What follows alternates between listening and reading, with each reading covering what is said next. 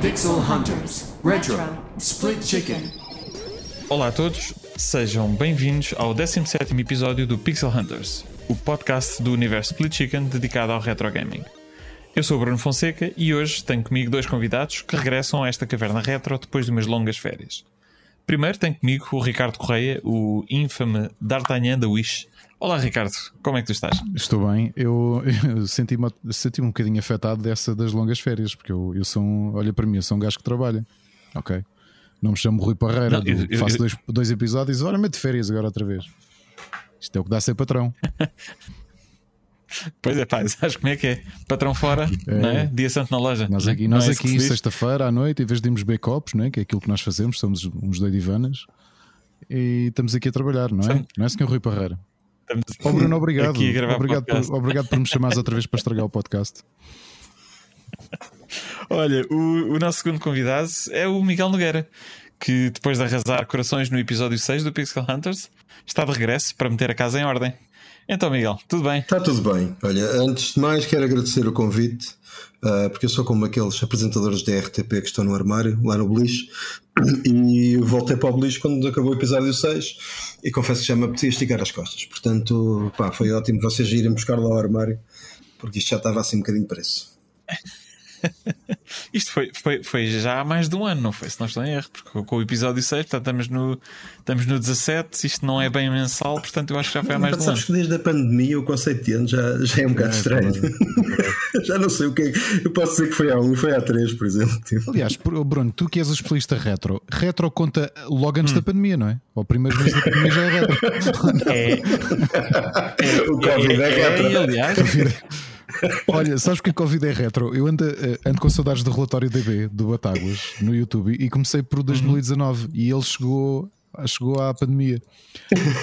E é muito, é muito estranho porque hum, é looking inside outside. Porque tu- eu reconheço aquilo tudo que ele está a falar, mas já parece que foi pá, na altura que saiu a Super 20 Nintendo. anos. Sim. Exato. Aliás, eu acho que eventualmente a minha memória vai ser reescrita e quando eu tiver net, espero vir a ter net, estar a falar com eles. Ah, lembro-me tão bem. Tinha acabado de ser o Donkey Kong da Rare, Aliás, Super Nintendo, no primeiro Covid- confinamento. o- a a OMS considera o Covid o primeiro vírus em VGA, não foi?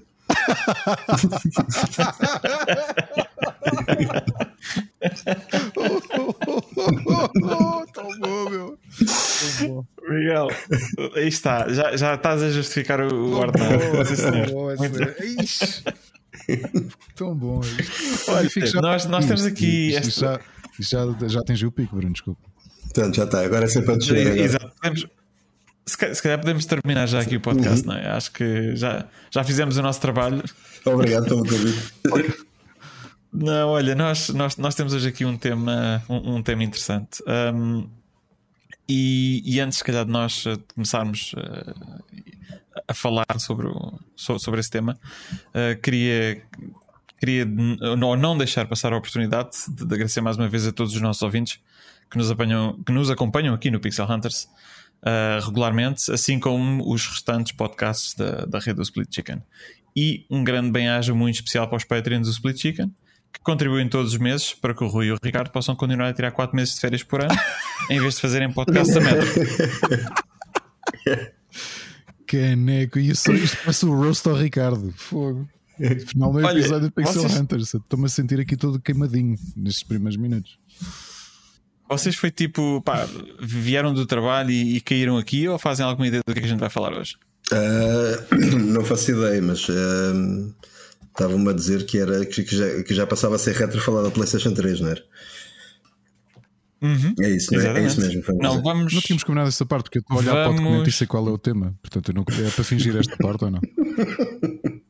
É, Ah. é, isto é para fazer segunda que não sabes. ah, é da Switch. Ah, A Switch é retro, tendo em conta Não. a quantidade de jogos antigos que ela corre. Exato, e remaster. sa- saiu antes, saiu antes da pandemia, É verdade. portanto, É verdade. está reto. O remaster, é, o Olha, remaster é retro ou não? Essa é que é a questão. O remaster é retro? E o, O remaster não, mas se for um remix, E aí, se for um pronto, O sim, é. foi tão longe. Tu agora disseste que está retro e eu imaginei, lembro-se daquele concorrente muito estranho, aquele cromo, cromo dos ídolos, do Tá Forte Tá. Mas imaginei eu dizer está retro ou está. Agora tu começas a pensar, Não, eu sei olha, que é vamos- tarde aí eh, nos Emirados, mas sim. depois de uma semana de trabalho, a acordar às seis e meia, eu não sei se estou nas melhores condições, ou se calhar até estou. Se calhar, se calhar é isto, são as melhores condições possíveis para fazer Ah, isto. Acho que está melhor que eu. Mas eu, como já tenho vergonha de não gravar há tanto tempo, achei que, olha, pior do que não gravar não há de ser. Portanto, olha, vamos embora. Ahm, não, olha, o tema que nós, que nós hoje vamos aqui aproveitar para, para discutir um bocadinho são aventuras gráficas Ah. ou, ou aventuras point and click, dependendo da vossa escola. E, e alguns dos nossos ouvintes podem-se certamente recordar, e em particular o Ricardo, porque eu acho que ele participou É no, verdade. no episódio. Sim, sim. Nós, no episódio número 4, falámos de aventuras gráficas. Grande episódio, Um, em duração mas- e qualidade. Uhum. Foi, foi sim, senhor, mas na altura eu recordo que tivemos aí um feedback. Não sei se foi só do Parreira ou se, ou se o Parreira estava a fazer de conta que eram as pessoas que, que estavam a dar esse feedback e, e vinha só dele, não é? É, que a qualidade do, do podcast deixou um bocadinho a desejar, que não- houve muitos jogos que nós não falámos e que não demos a devida atenção aos jogos, eh, aos jogos mais recentes. Pronto, houve assim um- uma certa crítica e, e nós já andámos a prometer um segundo episódio dedicado a este tipo de, este tipo de jogos já há muito tempo. Portanto, nós hoje vamos fazer duas, uma coisa especial que é respeitar ahm, o conceito de retro conforme proposto pelo Ricardo hoje. Ou seja, se saiu antes da pandemia, é retro. Ui, já estou a pagar uma série deles.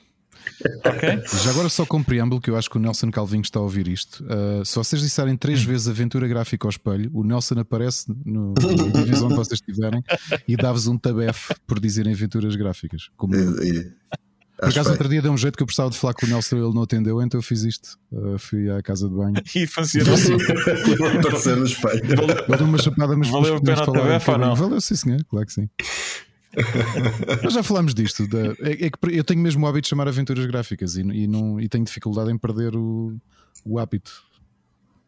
Eu também, eu, eu também, pá, é assim, porque foi, era assim que se chamavam na altura em que nós começámos a.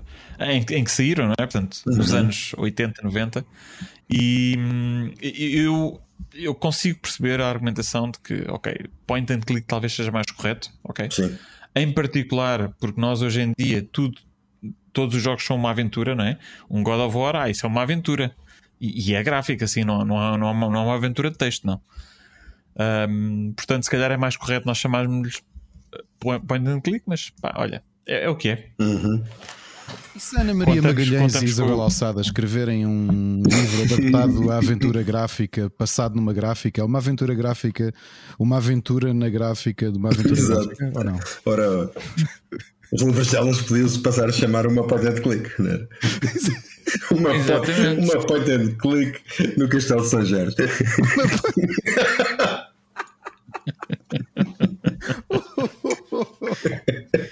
Tu, tu, tu, tu estás on fire, isso vai correr bem. Não, sabes que, olha, por acaso o point and click, é, é, eu sou como, eu fui como vocês, é, e comecei a jogá-las também no início, um, e na altura nós conhecíamos-las como aventuras gráficas mesmo.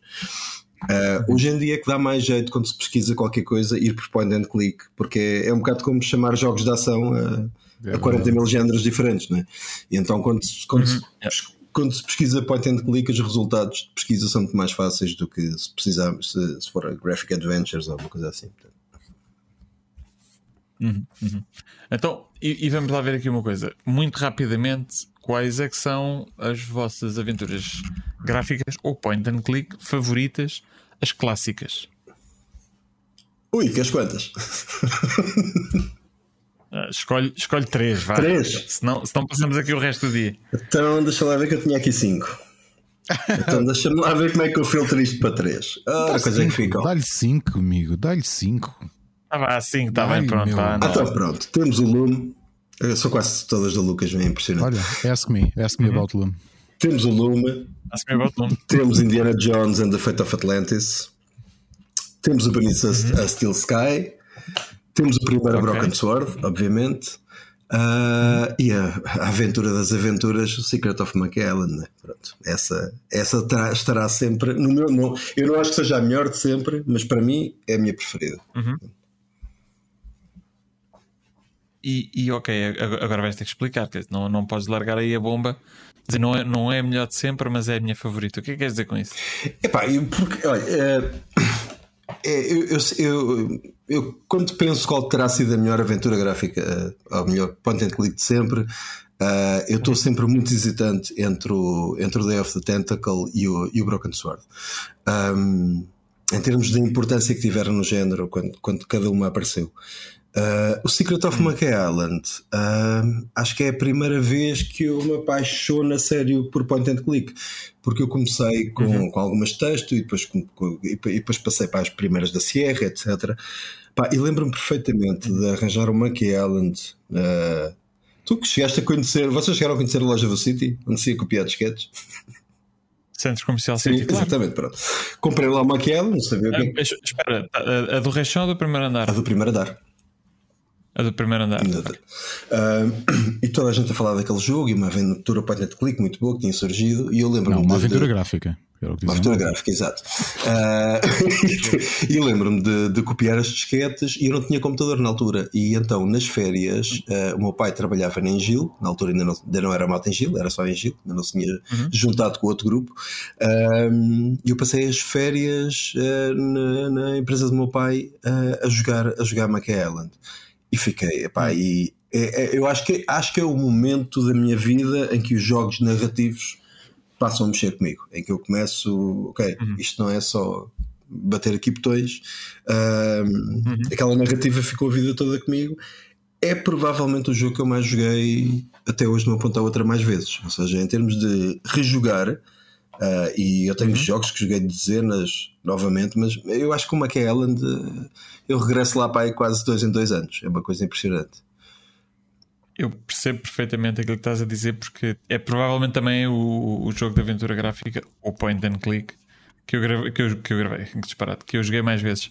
Um, por exemplo, o Broken Swords, excelente jogo, fantástico, joguei uma vez.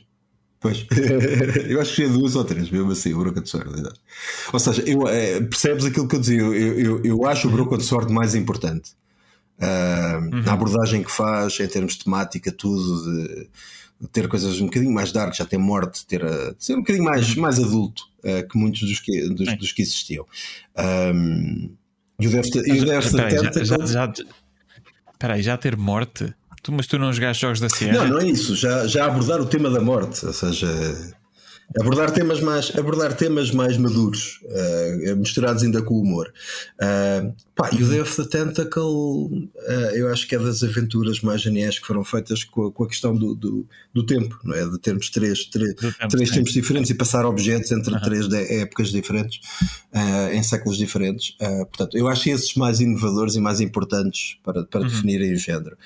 Uh, depois, depois há aqueles que eu, pronto, depois há os, os que me mexem a mim pessoalmente, pronto como jogador. Uhum. Mas sabes que é assim, e, e, tu eu acho que tu estás a tocar aí nos pontos que são importantes. Um, ele, cada um deles foi importante à sua medida. Ou seja, o próprio Monkey Island, não é? Para, para além, pronto, nós sabemos, é, se calhar, a aventura gráfica mais conhecida, mais, mais amada uh, de entre os clássicos, não é? Uhum.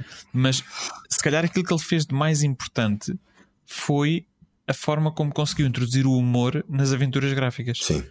Que muito poucos, ou muito, muito poucos jogos chegaram sequer perto da genialidade que foi, em particular o primeiro e o segundo, o primeiro e o segundo jogo, em termos de, de humor. Uhum. Uh, que na altura, primeiro porque não se fazia na altura, não é? E depois porque incrivelmente não, não houve muito mais jogos que o tenham feito uh, com, a mesma, com a mesma qualidade até os dias de hoje o que é impressionante. Sim, porque é? tu tinhas, por exemplo, tu tinhas muito, tu tinhas humor no Space Quest, tinhas humor no, no, no, no, no Larry, um, mas eu acho que é, é isso que tu dizes, nunca tinha sido atingido com aquela genialidadezinha que o, que uma aquela, ou seja, eu costumo dizer, uh, o Space Quest e o Larry e outros jogos faziam-me sorrir, uh, uhum. este fazia-me dar gargalhadas mesmo. Portanto, é, havia coisas indesculpáveis. Eu nunca mais me vou esquecer do Lume. Portanto, o Ask Me About Lume continua a ser. Uh, são estes pequenos momentos geniais que o jogo tinha. Um, portanto, sim, em termos de, de humor, e, e, acho que. Também era um jogo muito autoconsciente, não é? Sim, sim, era. A própria existência enquanto videojogo, que o que em termos de quebra de, de, de, meta, não é? E da quarta parede era interessante. Eu não me lembro de uhum. nada ter, ter, uh, ter tido aquela abordagem até então.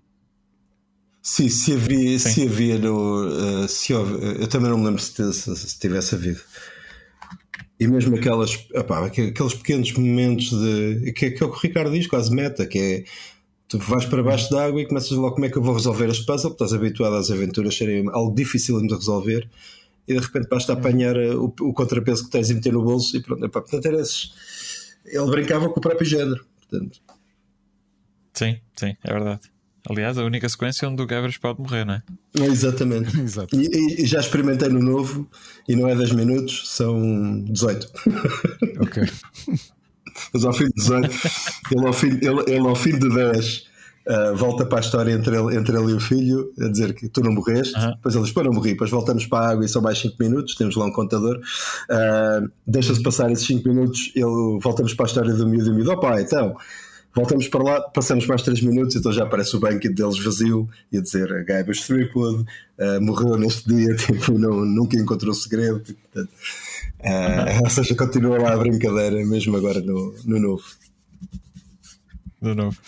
Olha, oh, oh, Ricardo, então e tu? Tens aí um Olha, top 3, tenho, top 5? Tenho, top posso dar um top 3 e, e a explicação uh, é, é, curioso: é um, o Rui farta-se gozar comigo de, de eu ter mnemónicas, ter, ter, ter elementos de, de, que marcaram da minha memória que me fazem lembrar de alguns jogos. E os, os, estes três jogos foi pelo contexto em que os joguei e com as pessoas que os joguei. Dois deles, porque acho que já falei disto algumas vezes, o, o mundo é uma ervilha e, portanto, o grupo de pessoas 10, 12 anos mais velhas que eu, com quem eu me dava e com quem partilhava música e também alguns videojogos, eram primos do Miguel, uh, alguns deles, uh, uhum. e, portanto, um, ehm, pessoas que marcaram a minha infância. E a, a, geração mais perto da idade do Miguel e dos primos dele acabaram por ser pessoas que me influenciaram muito, uh, sendo um bocado a mascote do bairro, não é? o puto a quem eles passavam cassetes e, neste caso, a quem. A quem também mostravam jogos de, de PC, eu não tinha PC. Eu descobri o género em casa do, do meu melhor amigo de infância, que tinha um irmão que, pronto, agora vai fazer, o irmão dele vai fazer 49 anos, estava no Isel na altura, tinha um computador, já não me lembro que, um uhum. 286 talvez, e de repente estamos lá em casa a jogar uh, Famiclone e o irmão deles põe, uh, instala um, um jogo cuja música todos nós reconhecemos, o Secret of Monkey Island. Uh, e o jogo realmente era, era em tudo era lindíssimo, eh, especialmente para os padrões da altura, tendo em consideração que tudo aquilo que eu tinha acesso enquanto jogador era um Game Boy e uma. Famiclone.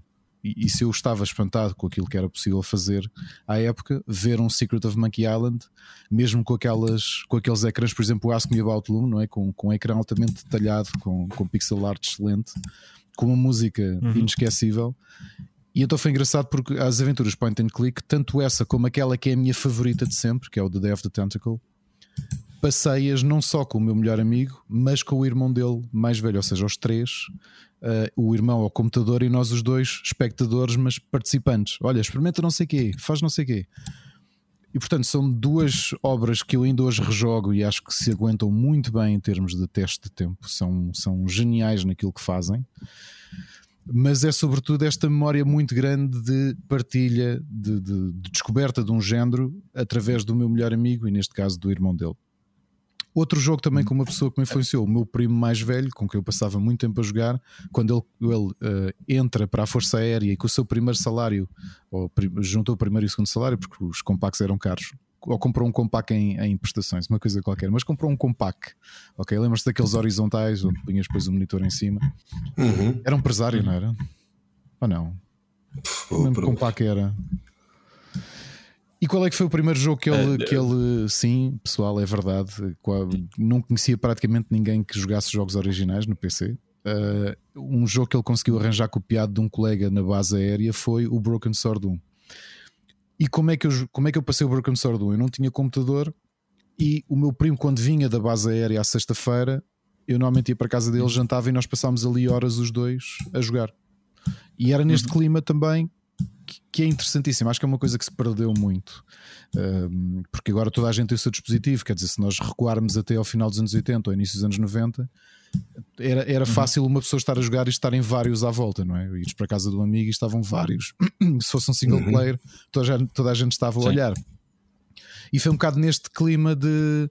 Por exemplo, o meu primo durante a semana não jogava, eh, levava o computador com ele para a base, mas depois não jogava, tínhamos mais ou menos o acordo, íamos passar o Broken Sword juntos e foi aquilo que fizemos. Eh, esta é a parte emocional, a parte de, de- da avaliação dos próprios jogos. Sim, o Secret of Monkey Island, do ponto de vista de, de escrita, é inesquecível. É, é talvez das melhores obras. Talvez o 2 seja melhor, ou seja, o primeiro é um bom início ou um bom teste daquilo que era possível ser feito. Mas a- o jogo que eu mais rejoguei foi o Secret of Monkey Island 1. Ok, volta e meia pego nele e vou jogá-lo.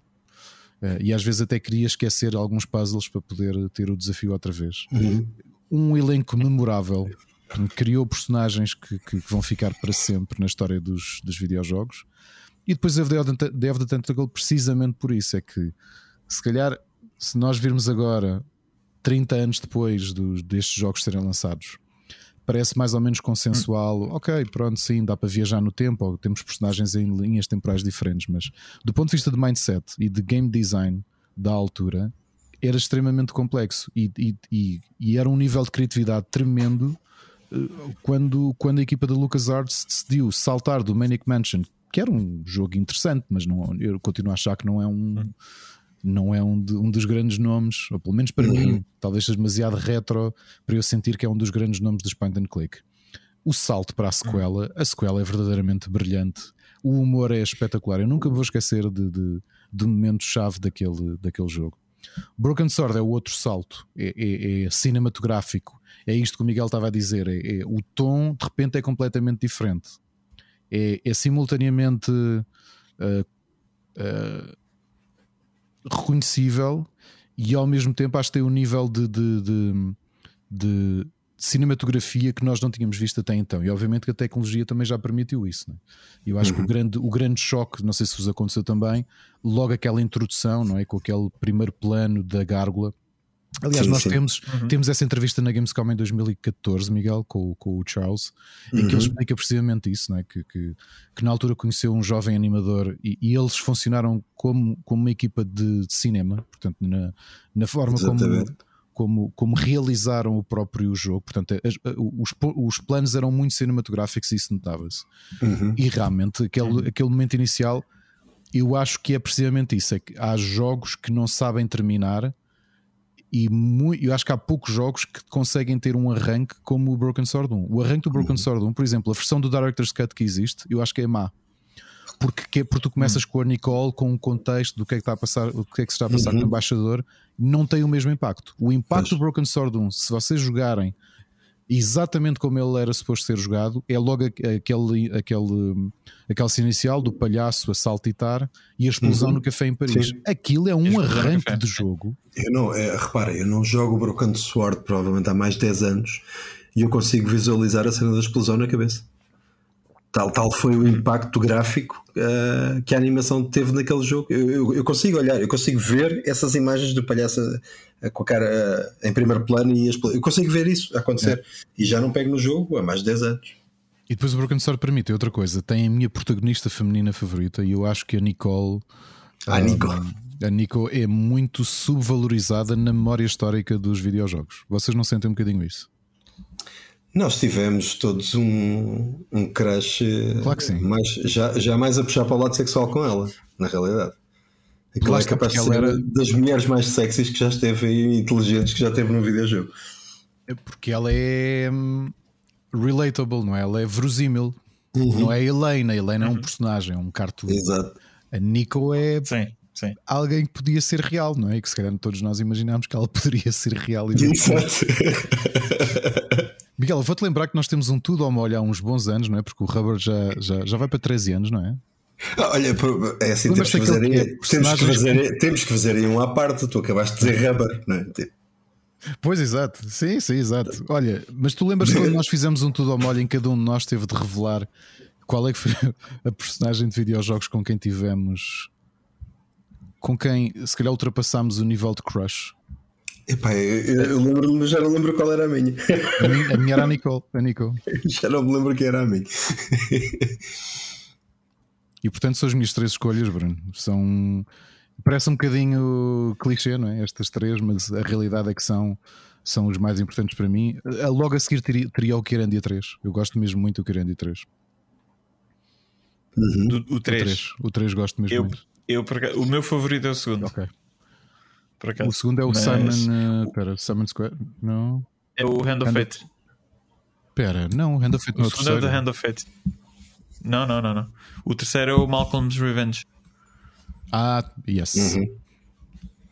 Yes. Tens razão. Kirandi era muito lixado mesmo.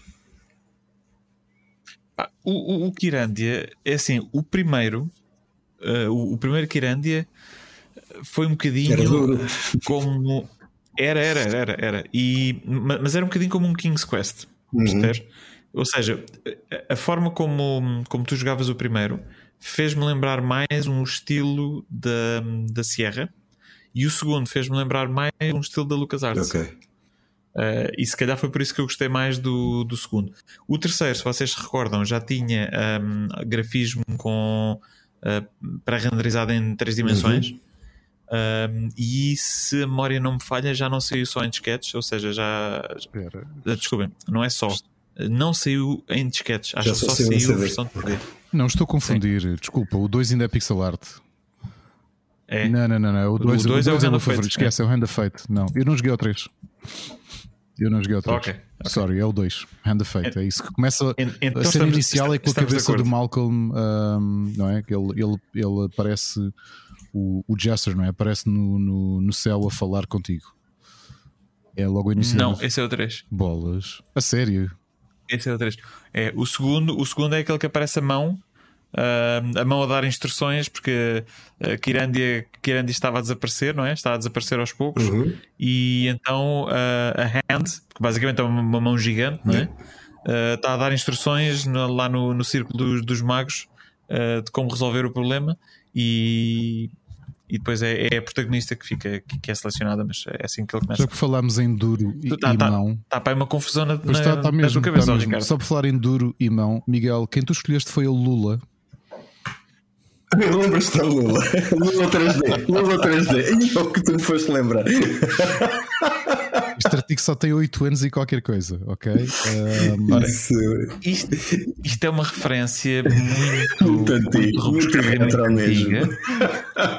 E, e pronto, para os nossos ouvintes que por acaso tenham tido uma, uma vida decente, uh, a Lula uh, foi um jogo que basicamente era um, era um simulador de negócio uh, da indústria porno. Ou seja, tínhamos que gerir a nossa, a nossa vídeo. Sei lá, é uma, é uma empresa olha, que faz, faz vídeos daqueles, não é? Aquilo, aquilo, Mas- Aquela escolha foi, foi um bocado trolling também. E pela segunda também, que era o Omnigul do The Destiny. Zero. A bruxa, a bruxa, a bruxa é mais boa. Por exemplo, Olha, ainda, ainda para nós, se calhar, passarmos aqui um bocadinho sobre os, os clássicos, porque assim, os clássicos nós falámos, falámos bastante no, no episódio anterior. Eh, Queria-vos só perguntar: tem algum hidden gem dos clássicos que vocês digam, é pá, eu não conheço muita, gente que gosta deste jogo, mas é muito bom? Sim, Ou, ou é bom ou eu gostei? sim, sim. O Blade Runner. Oh, pá, era o que eu ia dizer, man. O Runner é um jogo brutal e eu, eu, eu acho que muito pouca gente soube que existiu um click oh, muito bom do Blade foste fazer Yeah. isso com múltiplos finais, meu. Yeah, exatamente. Eu, na altura não me lembro. Vocês lembram-se de haver jogos do género com, com tantos finais como Blade Runner? Hum, não. Na, altu- na altura, pois não. Na altura, não. Não, não, não, não, não, não. Mas olha, epá, vocês são muito aborrecidos. Se calhar um de vocês, se quiser ir embora e ir para a cama mais cedo, não há problema. Eu já percebi que eu era a como resposta. que tu ias dar também, Bruno. Só falta. Não, mas- não, mas era a resposta que vocês os dois iam dar, não é? Não, é assim, olha, pronto, se calhar para, tent- para tentar aqui eh, dizer uma, uma coisa diferente e ah, antes, antes de avançar, dizer que epá, o Blade Runner é muito bom. Um, não, não sei se é um, um, um hidden gem, porque eh, ainda assim eu acho que ele, que ele teve, teve algum reconhecimento na altura. Já foi na altura do declínio, não é? Um, das aventuras gráficas, naquela, naqueles anos onde elas desapareceram ali durante um ou dois anos. Uh, e já lá vamos em relação ao desaparecimento das aventuras gráficas, que é, que é- é um tema engraçado. Um, mas, mas foi, foi excelente. Foi excelente. Epá, e aquilo que vocês eh, diziam há pouco, que a quantidade de finais e o impacto que, que podiam ter era, era fantástico. E o facto deles terem decidido fazer uma, uma história paralela e não eh, basicamente copiar exato. o, o filme, não é? Portanto, isso foi, foi interessante. nesta, Algum de vocês. Hum, diz, diz. Nesta altura, nesta altura, eh, o Blade Runner é, é- para mim é o topo, mas nesta altura, se quiseres, só para não sermos, não termos os mesmos, os mesmos jogos sempre, ahm, eu acho que há mais duas. Isto, isto é o final dos anos, isto é ali a, a ulti- a segunda metade dos anos 90, é aí que elas começam a, a declinar, mas também que aparecem em algo, se calhar porque elas estavam a declinar e, as- e apareceram muitas que ficaram esquecidas, mas ahm, tanto o Sanitarium Yes. como o Toonstruck yes. eu acho que até ainda hoje se aguentam. O, o Toonstruck aguenta-se que eu joguei há muito pouco tempo. Yeah. E o. Sanitarium, e o Sanitarium, o Blood Runner é o topo, mas o, o, o Sanitarium e o Toonstruck também passam muito despercebidos. Uh, pá, e são daquelas. Se voltares a um King Quest, a um, um Police Quest, tipo, já é muito difícil voltar a esses jogos. Tipo, já não. Eu, eu digo eu já não tenho pica nenhuma em jogar um jogo desses antigos da Serra. Estes, estes dali daquela altura dos anos 90 em que isto começa a morrer, aparecem essas pequenas gemas que se calhar por estar a morrer não tiveram impacto comercial uh, e acabaram por não ficar como muito conhecidas. Sim, tens, na- tens ali na viragem duas séries que não estão no, não estão no, na, se calhar na, na primeira linha da maior parte das pessoas. Uma é o Siberia, que os dois primeiros são absolutamente absolutamente geniais, e depois tens aqui ao lado, não é? Ahm, aqui ao nosso lado o Longest Journey, Exatamente. a surgir também no final dos anos 90, N- a- a- nessa altura, numa fase em que também o que estava a acontecer, e a, e a própria LucasArts foi vítima disso, foi a necessidade de de repente um género que vivia muito de- da bidimensionalidade de se sentir obrigado a abraçar a tridimensionalidade. Uhum. O que, o que para mim foi um The bocado Longest Journey. The Longest Journey, yeah. E, e- e entre, aspas, entre aspas, hoje em dia regressam e há mais conhecimento por, por toda a questão da internet, YouTube, uh, a destaque Steam, etc. Uh, e se calhar são mais conhecidas hoje do que foram na altura em que saíram. Eu ia dizer exatamente que o The Longest Journey eu acho que não teve o reconhecimento merecido porque é absolutamente brilhante. Pero agora estava confundido. O. Longest Journey não foi feita. Qual é que foi a, a aventura Point and Click que saiu? Ah, foi a série Runaway, é que foi daqui de Espanha, não foi? Sim, isso é Runaway. Runaway, Isso é Runaway, já lá Runaway, vamos. A Runaway, eu acho que é. Já é é- 2000, 2000 e tal, 2000. A Runaway é, é quando elas começam a voltar. É. É isso, é, é isso. Sim, olha, antes, antes de nós irmos para, para o Runaway, eu, tenho, eu tenho comentários, desculpem. Ahm, primeiro, Sanitarium, Sim, lindo, lindo. lindo. Ahm, difícil, difícil no sentido de. É um tema difícil porque eles tratam de problemas mentais de uma forma bastante adulta. Portanto, em- embora utilizem eh, eh, portanto, o, o jogo e, eh, e, um, e um bocadinho o fantástico para, hum, para demonstrar isso, eu acho que eles, eles tratam do, do, do tema da, Da insanidade. da sanidade é. mental de- assim, de, um- de, um- de uma forma muito, muito, muito interessante. Um, e é um jogo também brilhante. Se, quem, quem nos está a ouvir, se não jogaram, joguem porque vale a pena. Eu penso que ainda hoje se aguenta bem. Aguenta, aguenta. O Toonstruck, eu tenho uma pergunta para o Ricardo. Eu não sabia que tu tinha jogado isto há pouco Yes. tempo. Um, Steam Deck. eu quando joguei, eu, eu joguei na altura já, ou seja, nos anos, não sei, aquele anos 90, fim dos anos 90, talvez, não foi? Um, epá, eu não gostei, não gostei, achei que os, um, os puzzles eram relativamente fraquitos e que o humor eh, não, não, não, não sei, parece que não me bateu. E- E eu diria, daquilo que é a minha memória do jogo, que ele eu esperaria que ele tivesse envelhecido muito mal, mas aparentemente não, pelo que estás a dizer. Não envelheceu mal, ainda que dessa época o Neverhood é de longe melhor do que, Sim. do que o Toonstruck.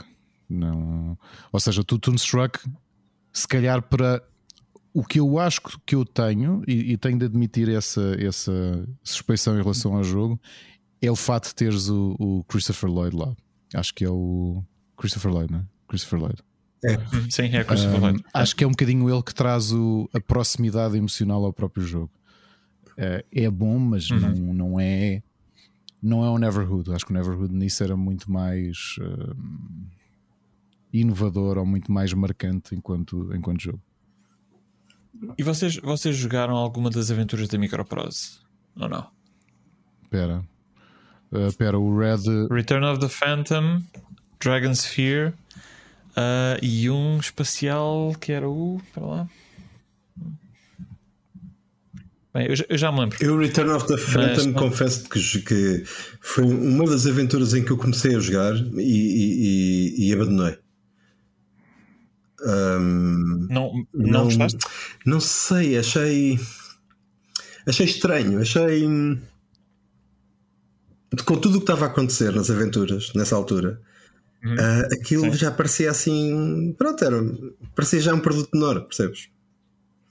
Ou seja, tá- estávamos habituados a estar tão empolgados com as aventuras que andavam a sair, com tudo o que saiu e com tudo o que jogámos, ah, Sim, que, sim. que, hum, eu lembro perfeitamente de sentir eh, que a tarimba estava lá tão alta que eu olhei para aquilo e parecia, olha, como a gente hoje em dia diz, "Meh", é, um jogo meu. E lembro-me de ser das primeiras aventuras que não acabei, não por eh, dificuldade, mas por mesmo porque estava- estava-me a aborrecer mesmo. Ou seja, não. Uhum. E se calhar pelo efeito de tudo Eu- que vinha para trás. Eu Return of the Phantom eu não terminei, mas o do Dragon Sphere eu terminei e, e lembro-me de ter gostado bastante.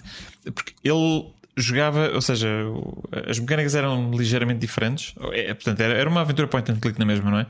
Mas as mecânicas eram um bocadinho Os puzzles, desculpa, não, não as mecânicas. Os puzzles eram um bocadinho diferentes. Aham.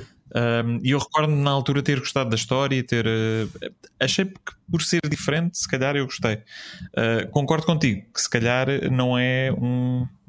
Ou não seria um AAA da altura, não é? De- dentro, de dentro dos point and click, exatamente. Sim, sim, sim. O, o outro jogo que eu não me estava a lembrar é o Rex Nebula. o Rex Nebula comprei no, no GOG há pouco tempo.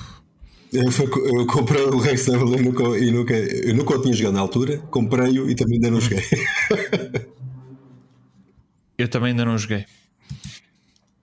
Não sei porque houve, houve ali qualquer coisa que falhou. E houve, havia uma outra série uh, de jogos que basicamente, epá, aquilo era quase uma cópia de do, do Larry. Um, como é que ele se chamava? Espera lá. O Liz Manley. também não. Não. Uma coisa chamada Liz Manley. Vocês se gostam de jogos do Larry, uh, dê, uma vista de olhos. Tens dois jogos. Tens o primeiro que acho que é o In Search for the King. In Search of the King. Uh, e o segundo que eu acho que era melhor, não me recordo do nome completo agora. Espera lá, deixa lá ver aqui rapidamente dar aqui uma Google, fazer um Google Fu. Liz Manley. Dragon Sphere. Eu mano, comprei estes jogos. Aliás, eu estava a ver. que- Os, os, os novos? Não, não, não, não, não. Aliás, só cá ver. Pois eu e tu temos o Dragon Sphere no, na- no Steam. No, no Steam, sim. Uh, o, pronto, o Les Manley, o primeiro chama-se In Search for the King e o segundo chama-se Lost in LA. Mas até o próprio personagem, se vocês olharem para ele, parece o Larry. Portanto, é um bocadinho Sabes- de falta de imaginação. O, o, o, Larry, o Larry hoje em dia faz-me o contrário do, do, do que faz o Toonstruck. Um, eu, tô- eu percebo o que disseste Toonstruck. O Toonstruck, quando apareceu, era, é- era um bocado cringe. Aquilo na altura era um bocado cringe. Sim. Um, Sim. Curiosamente, hoje em dia aquele cringe uh, até parece engraçado. Ou seja, se calhar porque depois de toda uma cultura de memes e etc. Aquilo, ah, não sei, ganha, ganha outra, ganha outra patina agora. Uh, Mas na altura também Sim. me lembro de ser um bocado cringe. Agora gosto imenso dele e na altura achar, ok, estou a gostar, ainda por cima tinha, tinha aquele amor ao, ao Roger Rabbit e, e o conceito de mistura uh, era parecido, live action com, com animação. Um, um, o, o Larry é ao contrário. O Larry tornou-se cringe agora. o Larry já não consigo. tipo, já não. O, o humor do Larry hoje em dia já não, já não me diz nada.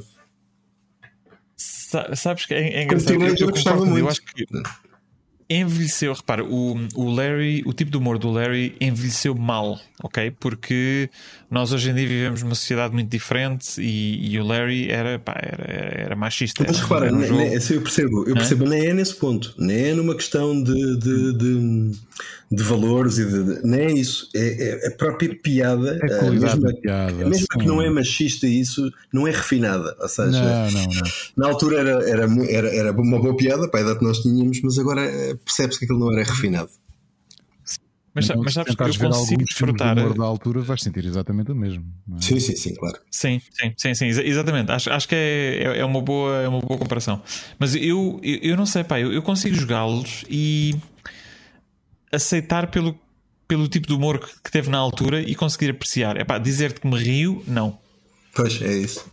Normalmente não, não me estou a rir das piadas, mas, mas consigo, eh, consigo apreciar ehm, epá, a ingenuidade, porque repara, isto foi uma altura onde eles andavam a explorar, não é? Ah, portanto, não, não havia ah, livros de como fazer uma aventura gráfica. Exatamente. Ou, ou os temas, ou os temas a abordar, ou, ou o tipo de guião que poderias ter. Portanto, isto, isto foi como uma coisa completamente exploratória epá, e, e acho sim, que sim. funcionou, tem a sua piada. ah, hoje em dia não tem tanta piada, mas, ah, mas acho que ah, ainda consigo jogar os Larrys e, e, e gostar Ok. e, e conseguir me divertir com o jogo, não com as piadas, mas com o jogo. Eu, eu eh, ti- eh, Ricardo, se, se eu estiver a, a confundir, diz-me.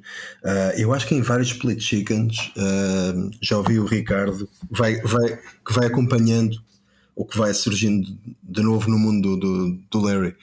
Um, eh, quando, quando vão saindo títulos novos, etc. Eu já eu, eu, desisti da série já quase a meio dela. Pronto, houve ali uma altura que eu disse já chega de Larrys. Mas acho, que- acho, acho, que, acho que já ouvi o Ricardo a falar de Já saíram dois nos Foste, últimos foste anos. acompanhando os outros, não foi? Yeah. Sim, aliás, saíram três, mas. hum, aliás, saíram dois peraí, nos peraí, últimos peraí, tempos uh, co- co- auto, autorreferenciais, Hum. ou seja, dois jogos em que o Larry, em que eles esquecem o entulho que foi feito ali pelo meio, não é? Porque ali na primeira década de 2000 saíram muitos. Exato. Epá, saíram muitos jogos horríveis. Lixo, Sim. lixo.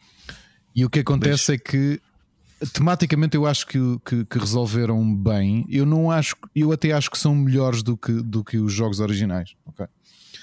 Uh, o, o Wet Dreams, como é que é? O Wet Dreams Don't Dry e o Wet Dreams Don't Dry Wet Twice. Dreams Dread Twice. O que é que eles têm que eu acho que é interessante é que o- os autores assumem que, tirando os primeiros, o Larry ficou uh, congelado no tempo nos anos, início dos anos 90, num bar. E então nós retomamos o jogo no Lefties, no, no clássico bar onde, onde nós também vamos nos primeiros jogos, e de repente tens um Larry que é esse javardão com esse humor perfeitamente datado do início dos anos 90 a conviver no, no mundo contemporâneo. Ok? Eh, Sem contexto nem, nem, nem, nem progressão eh, social até lá. Eu acho que o jogo funciona precisamente é bem por isso, que é tu pegares numa figura caricatural da época e trazeres para os dias de hoje. Eu acho que o jogo é melhor por causa disso, que é o, o- os próprios Eles fizeram, eles fizeram um bom É. trabalho. Eles fizeram É. um bom trabalho. Eu, eu- eu concordo contigo. perceberem que é assim, ok, isto é um personagem, é o que é, portanto é, um, é, um, é o Zezé Camarinha, e agora isto, isto era supostamente humor há 30 anos. Como é que esta pessoa lida com o mundo atual e, portanto, com redes sociais em que as pessoas têm mais consciência do- dos limites ou, ou do abuso e tudo isso, e os jogos funcionam bem precisamente por causa disso, que é uma espécie Exato. Uhum. de. Um, Estou-me a tentar lembrar algum. Um, ajuda-me. Um filme onde alguém fica preso no tempo. Olha, tipo o Capitão América. Imagina o Capitão América, em vez de ser um soldado patriota, é só um javardão facho do, do final dos anos 30. De repente acorda décadas depois e ele. e, e não se ambienta bem ao mundo, não é? Porque, oh, amigos, calminha, então, mas que Estamos. Estás a perceber? E acho que eles fizeram muito bom trabalho nisso. Os dois jogos são muito melhores do que eu imaginava. Funciona, sim, fun- funciona, funciona muito melhor. Eu estava com algum receio para ser honesto, porque epá, tiveste ali muitos jogos maus no meio, portanto, aqueles jogos do que eram lá, o protagonista era o sobrinho Sim, dele até, não, não era, é. não era o Larry. Exato, epá, isso, isso foi, foi um bocadinho. Olha, isso, isso é que eram bons exemplos de ah, sexo gratuito. Eh, muito mais até do que nos jogos originais. Um, e, e, as mecânicas eram más, pronto, esquece. Não, não, não, não, não, vamos, não vamos falar nisso porque sabemos que eles são maus. Estes dois últimos, eu gostei, gostei imenso do, do primeiro, portanto, o Wet Dreams Don't Dry. Uh, acabei, epá, gostei, achei que, achei que foi um bom, é um bom regresso do personagem. O segundo ainda não acabei. Por acaso fiquei, fiquei a meio e entretanto epá, outras, outros valores se levantaram. Uhum. Para quem percebe a piada. um, Porque é queria fazer. Oh, Bruno, permites-me fazer-vos uma pergunta e debatermos aqui uma, uma questão em relação às aventuras gráficas, que é. Permites-me, hum. permites-me fazer isso. Yes. Quer dizer, se calhar hoje vá. Porque se, se nós Pode pensarmos ser. que eh, as aventuras gráficas tiveram uma grande influência e acabaram por ramificar outros géneros. Por exemplo, nos anos 90 nós não tivemos acesso. Uh, aliás, o acesso original não aconteceu, mas o, o próprio Kojima teve o Police Notes, que era uhum. Uh, se calhar à falta de definição da altura uma aventura gráfica, ainda que se calhar hoje compreendamos muito mais como uma visual novel do que propriamente um, uma aventura gráfica. Mas, mas de repente temos uma bifurcação, uhum. um, um género que surge ou que nasce graças, diria eu, também um bocadinho influenciado pelas aventuras gráficas no Japão, as visual novels, que de repente uhum. chegam ao Ocidente uhum. também, muito graças à, à Capcom, uma das minhas séries favoritas, a Phoenix Wright que acho que ajudou um bocadinho a ocidentalizar o género. E neste momento tens imensos estúdios indie a fazerem visual novels em todo o lado, uh, até, até em Portugal. Uhum. Vê o caso da última. Uh, uh, o último jogo que venceu os Talents, os Talents deste ano, uma autora, a Beatriz Barreira, é, fez uma visual novel, ok? Sozinha. Ou está a fazer uhum. uma visual novel. E portanto temos por um lado esse género que, que, que eu portanto, eh, gostava que vocês eh, comentassem se acham que é uma ramificação ou não, e o outro, uma coisa muito ocidental e que foi, ficou muito parada no tempo e que felizmente nos últimos anos tivemos um, um bom ressurgimento e, e, em bom finalmente, que foram os jogos em full motion video, que são filhos de uma, de uma época e que eu senti também que eles eram uma espécie de ramificação, ou seja, quem gostava de aventuras gráficas eventualmente foi molhar hum. os pezinhos ao lago dos full motion video games. Uh, vocês sim, sentem que isto são ramificações ou que as coisas vieram paralelamente? Uh, boa pergunta. Uh, Obrigado. É assim, em relação. Deixa-me começar pelo, pelo, pelo, FM, pelo FMV. Eu acho que não foi exatamente uma ramificação, eu acho que foi uma evolução, ou uma tentativa de evolução do género. Okay? Uhum. Uh, porque na altura a tecnologia era muito importante e tu, se estivesse ainda a utilizar uh, Pixel Graphics, epá, já ninguém comprava. Era uma coisa já antiga, uh, demo D, não é? E então utilizar a tecnologia mais recente era quase obrigatório para tu sobreviveres na, no meio, não é? E então aquilo que se começou com o aparecimento dos, dos, dos CD-ROMs e do multimídia, uh, começaste a ter, a ter, a capacidade de, para já, muito mais armazenamento e depois de ter vídeo, uh, vídeo e som uh, como, como não tinhas anteriormente. E então foi uma, vá lá, uma, uma evolução natural do género para, para, para a FMV que epá, tens muito poucos bons exemplos, muito poucos bons exemplos, e eu se calhar vou dar os únicos dois que me lembro que, seja, que são bons, que é o Gabriel Knight, o Gabriel Knight 2 e o Fantasmagoria. e não, não nos vamos lembrar do X-Files de PC e PlayStation 1, que é tão mau. O, o, o quem? Exato. O quem? um, mas, mas a epá, lógica toda estava lá, não é? A lógica estava lá toda, de point and click. Com a diferença que não usavas pixel art, usavas uma sim, tecnologia tá. diferente. Mas tudo o resto era. Uhum, tudo o resto é um point and click na, na sua essência. Sim, sim, sim. sim. O, as visual novels já acho que é uma ramificação. Já diria que é ali uma coisa que mais ou menos aconteceu de forma paralela uh, ou, ou, que evoluiu de forma paralela. Epá, as raízes, vamos lá ver, as raízes são as mesmas. Sim, adventure games, text-based é? text adventure esta, games. Esta gente, exatamente, vem, vem toda dos, dos, dos text adventure games, vem, vimos todos do, advent, do Colossal Adventure, uhum. não é? E do Zorg, uh, e do Zorg. Mas. Sim, do Zorg, depois. Um, mas, mas de qualquer das formas, acho que tiveste ali. Epá, e depois tens outra coisa que é uh, olhares para aquilo que é o mercado ocidental e se calhar olhares para o mercado nipónico. Nós sabemos que no Japão as graphic novels, se calhar no início, e até como tu, tu deste o exemplo bem do, do Kojima, Sim. não é? Um, era um género que, que, foi, bastante, foi bastante popular na altura, até mais do que, do que no Ocidente. Uh, e que depois, pronto, mais tarde uh, acho, acho, que temos tido, temos tido aí boas, uh, boas graphic novels que para mim, como, como mecanicamente não, não, não são jogadas da mesma maneira que as aventuras gráficas, eu, qualquer motivo eu não as sinto como aventuras gráficas, mas se calhar só sou eu. Não, não, não é só tu. Um, um, o, caso do, o caso do Kojima com, com o Polysnots e com, e com o Snatcher. Um, hum. São jogos que aparecem muitas vezes uh, nas, nas listagens de as melhores aventuras gráficas de sempre e eles aparecem lá no meio. E, e, e, eu também tenho essa questão. Então, onde é que a gente traça a linha, não é? O Phoenix Wright é uma aventura gráfica ou é uma visual novel? Portanto, há, há ali um. Portanto, há, eu acho que há uma altura que tem que mesmo. E acho que é aí, acho que é nesse ponto, aliás, e se, for, e se formos aos dias de hoje, ainda, ainda até podemos falar disso mais à frente. Uh, tanta coisa que já é misturada com uma aventura gráfica também uhum. e, que, e, que, são géneros completamente uhum. diferentes. Acho que é aí é que o tal Sim. point and click começa a dar jeito. Okay, que é tipo. Sim. Agora, Sim, os jogos do David Cage são aventuras gráficas, é?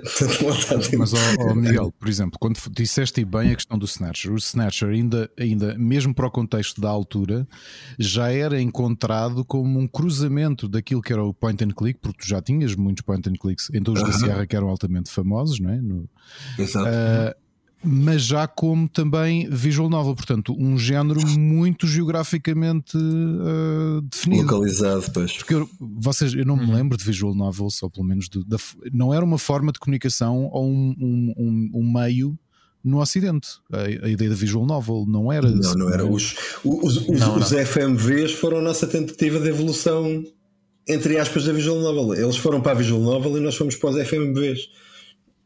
claramente um género conseguiu, não é? A visual novel. Uh, e o FMV foi um salto, um salto falhado.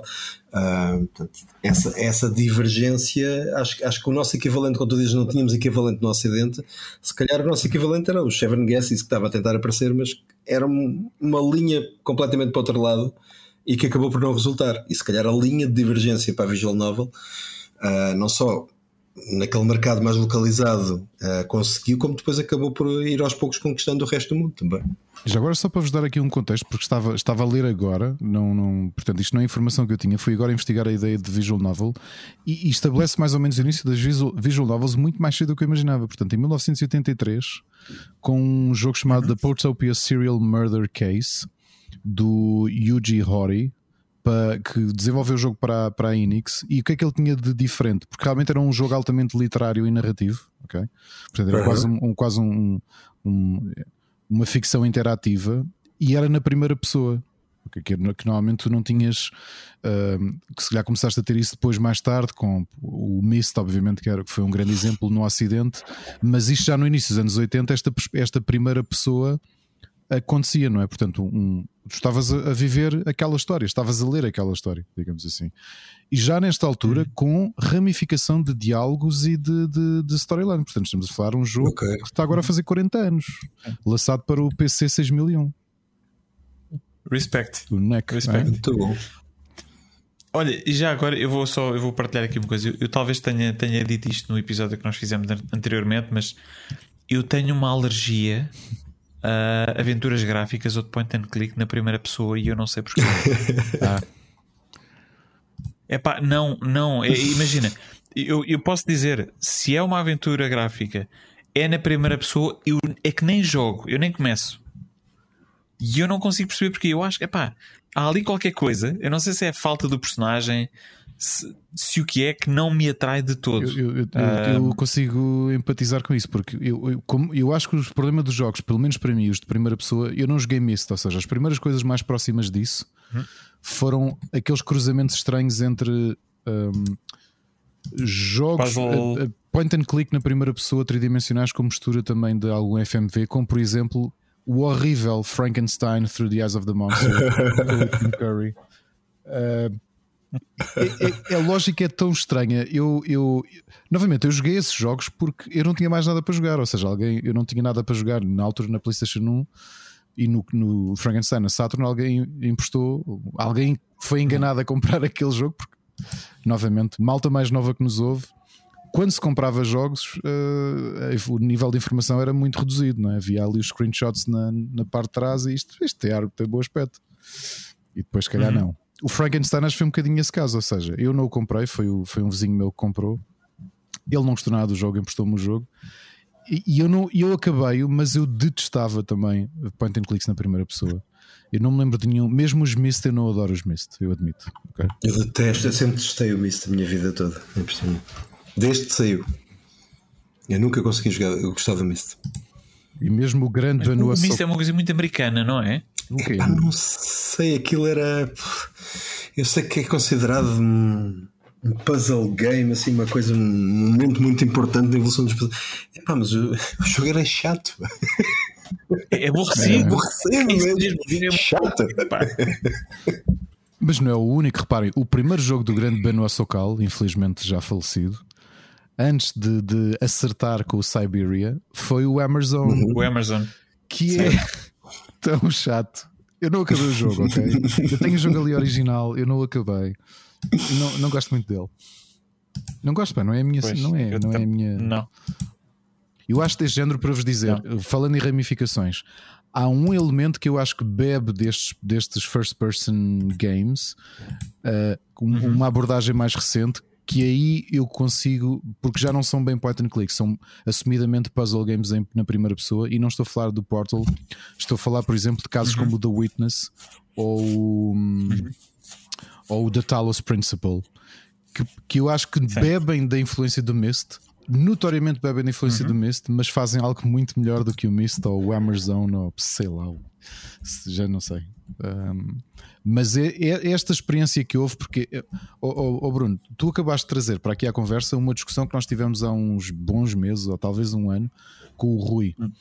Que, que, se calhar ainda algumas pessoas sentem isso agora em 2023, mas que era muito óbvio no final dos anos 90, que é uh, se o teu jogo não está com a tecnologia um, uh, avant-garde, não é? O, o, o último hum. grito de grafismo e de, de, de modulação 3D, então o teu jogo é uma merda. E, e infelizmente o género que mais sofreu com isso foi, foram as aventuras gráficas. Vide o caso, eu detesto.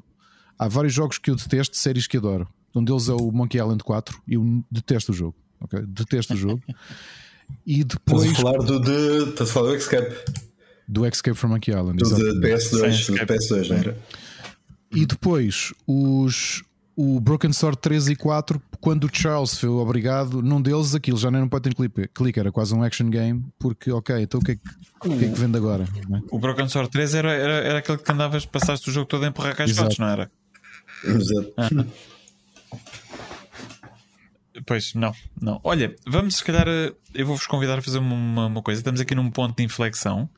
Uh, se calhar era uma um boa altura para nós introduzirmos aqui um som da nostalgia. O que é que vocês acham? bem. Ok, então é assim. O primeiro, o primeiro tema um, é um tema que, que nos é trazido, um, nos é trazido hoje pelo, pelo Miguel. Vamos ouvir e depois o Miguel vai, uh, vai comentar, ok? Até já. Som da nostalgia.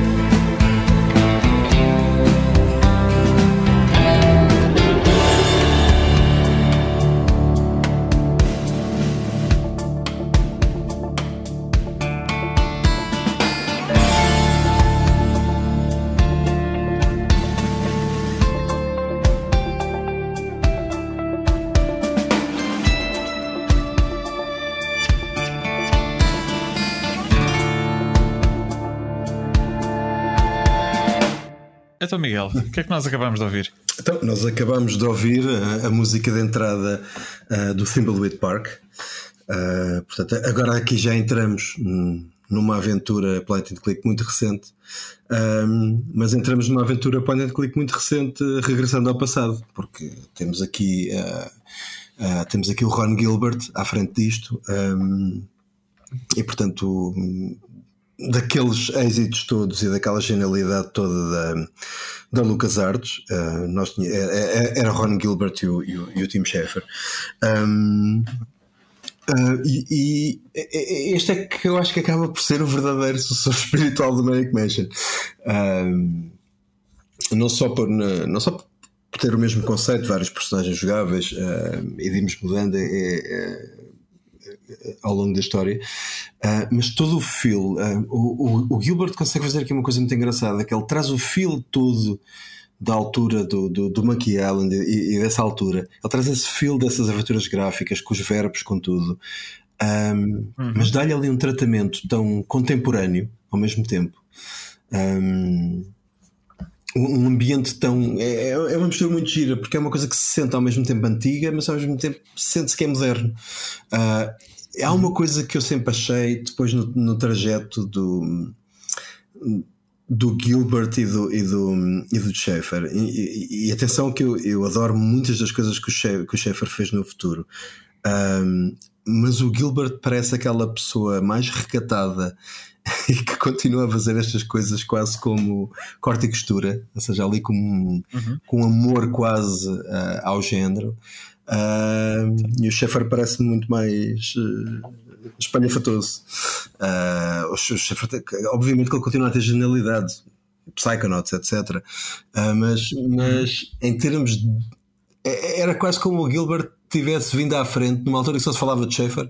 O Gilbert chega com a Thumbleweed isto, isto, isto vem do crowdfunding, mas depois quase que aparece assim mais caladinho, sem aquela, sem aquela festança toda que o Schaefer faz, uh, e de repente é uhum. tipo como se quem diz: Olha, toma lá, toma lá como é que isto se falta a fazer bem, ok? Um, porque se a gente for ver o Broken Age, pá, é um jogo engraçado, mas não, não é. Um, e acho que foi o primeiro jogo que, que eu fiz crowdfunding na vida. Um, uhum. O Timbleweed, acho que é, pronto, é, é, é, ao mesmo tempo uma homenagem feita por um dos melhores de sempre, mas que acaba por ser um jogo contemporâneo, ou seja, não vive só daquela coisa do é fixe porque é retro. Por isso sim, acho sim. que é das melhores coisas que foram feitas e... nos últimos anos. Eu estou absolutamente de acordo com aquilo que tu acabaste de dizer. E, e é verdade que ele, quando fez o Timbleweed Park, foi mesmo: olha, é assim que se faz. Uhum. Um, e, e, quando estava tudo à espera de ah e tal, e se calhar ele devia ter feito isto com os gráficos um bocadinho melhores, mesmo que fosse pixel, pixel art, mas esta, este tipo de arte já, já está um bocadinho datado. Ou devia ter feito uh, com o Tim Schafer. Exato. Exato, ou devia ter feito com o Tim Schafer. Não, não, não, não, não. É assim, repara, eu, eu, respeito, eu respeito o Tim Schafer e gosto, gosto imenso de muitos sim, dos sim, jogos sim. que ele fez. Um, o, o, Broken Age não é uma das minhas aventuras favoritas. Acho que perde-se alguma coisa na história e eu honestamente não gostei do estilo gráfico. Uhum. Um, mas epá, o Timbleweed Park foi, foi, foi, realmente muito especial. E, inclusive, o final é um final a Ron Gilbert. É. E, é, e, é quase aquela coisa, é quase. É, é, sabes que o, o, o Thimbleweed Park parece um mic drop, sabes? é tipo, ele vem ali, tira o microfone e vaza. Porque ele, olha, foi a única pessoa, antes de giro, foi a única pessoa. Eu sou muito avessa a, a, a pedir fotografias, nunca fiz isso com ninguém na minha vida, nem com jogadores de futebol, nem quando cruzava com alguém conhecido, exceto o Ron Gilbert. Quando eu apanhei o Ron Gilbert da Gamescom, disse: Ok, esquece lá isso, eu tenho que, eu tenho que ter uma fotografia com o Ron Gilbert. Portanto, e ele, pronto, ele realmente está ali no cantinho dele, coitado, daquele, assim, um, quase um. Sim, ele, ele não é. Ele não é. Entre, não é, não é entre um, um homem de, de Entre o antissocial é? e o autista, está ali um misto. Ele é a antítese do antigo sócio, não é? É, é completamente. Mas é curioso, depois do, do, dos jogos que ele andou a fazer na Humong Us, ali nos anos 90, depois de sair hum. da, da LucasArts, aquilo que eu senti tanto com o Thimbleweed Park como este Return to Monkey Island é aquilo que eu gostei, aquilo que me fez amar este género, uh, entre aquela dupla, notoriamente é o Ron Gilbert. O Ron Gilbert é, é que fez isso. Exatamente. Porque o Thimbleweed Park é. Ele, ele, é que é o gênio. É, o Thimbleweed Park é, é, é um déjà vu estranho, não é? porque parece. Tu uhum. jogas e sentes que. Espera lá, eu não joguei isto. É que isto, isto parece que teve uma cápsula do tempo em 93. Uhum o Ron Gilbert tinha isto Sim. lá na gaveta, ao pé do. onde o. Como é que ele se uhum. chamava? O, o, o autor do Larry, o Al. Ajudem. O Al Low tinha o, o, o Leisure Suit Larry 4 ao mesmo tempo o Ron Gilbert tinha o Thimbleweed Park na mesma gaveta. uh, só que pronto, o, o Larry 4 perdeu-se porque ficou muito úmido de substâncias uh, não vale a pena dizer quais. E o Thimbleweed Park, uhum. quando sai, eu senti isto: que era o, o jogo era, era um, um estranho déjà vu. Eu já uhum. lá tinha estado, Sim. eu reconhecia isto tudo, mas depois tinha aqui uma abordagem, parecia um best-of. Yeah. Uhum. Na forma como trocavas Sim. os personagens, não é? Tinhas cinco personagens jogáveis. Isto era o tom, isto era um X-Files com o tom do Day of the Tentacle e com o tom do uhum. um, o Secret of Monkey Island. Uh, era um, é, um, é um, é um best-of. E depois nota-se isso quando ele pega. Eu, eu, já toda a gente sabe, farto dizer, eu adorei o Return to Monkey Island. É muito bom mesmo. Adorei mesmo. Uhum. Adorei mesmo. E, e percebe. Quando, quando soube que vocês me iam convidar para este episódio, fui voltar a jogar o Return.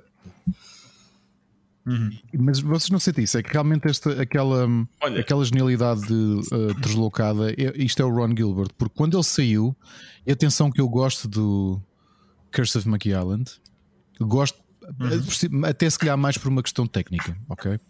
Porque uhum. naquela fase de passagem entre vens da pixel art tens o Charles Cecil a fazer o que fez com o, com o Broken Sword e realmente a, a, a, a espantar toda a gente e a espantar o mercado com o que era possível fazer uhum. visualmente.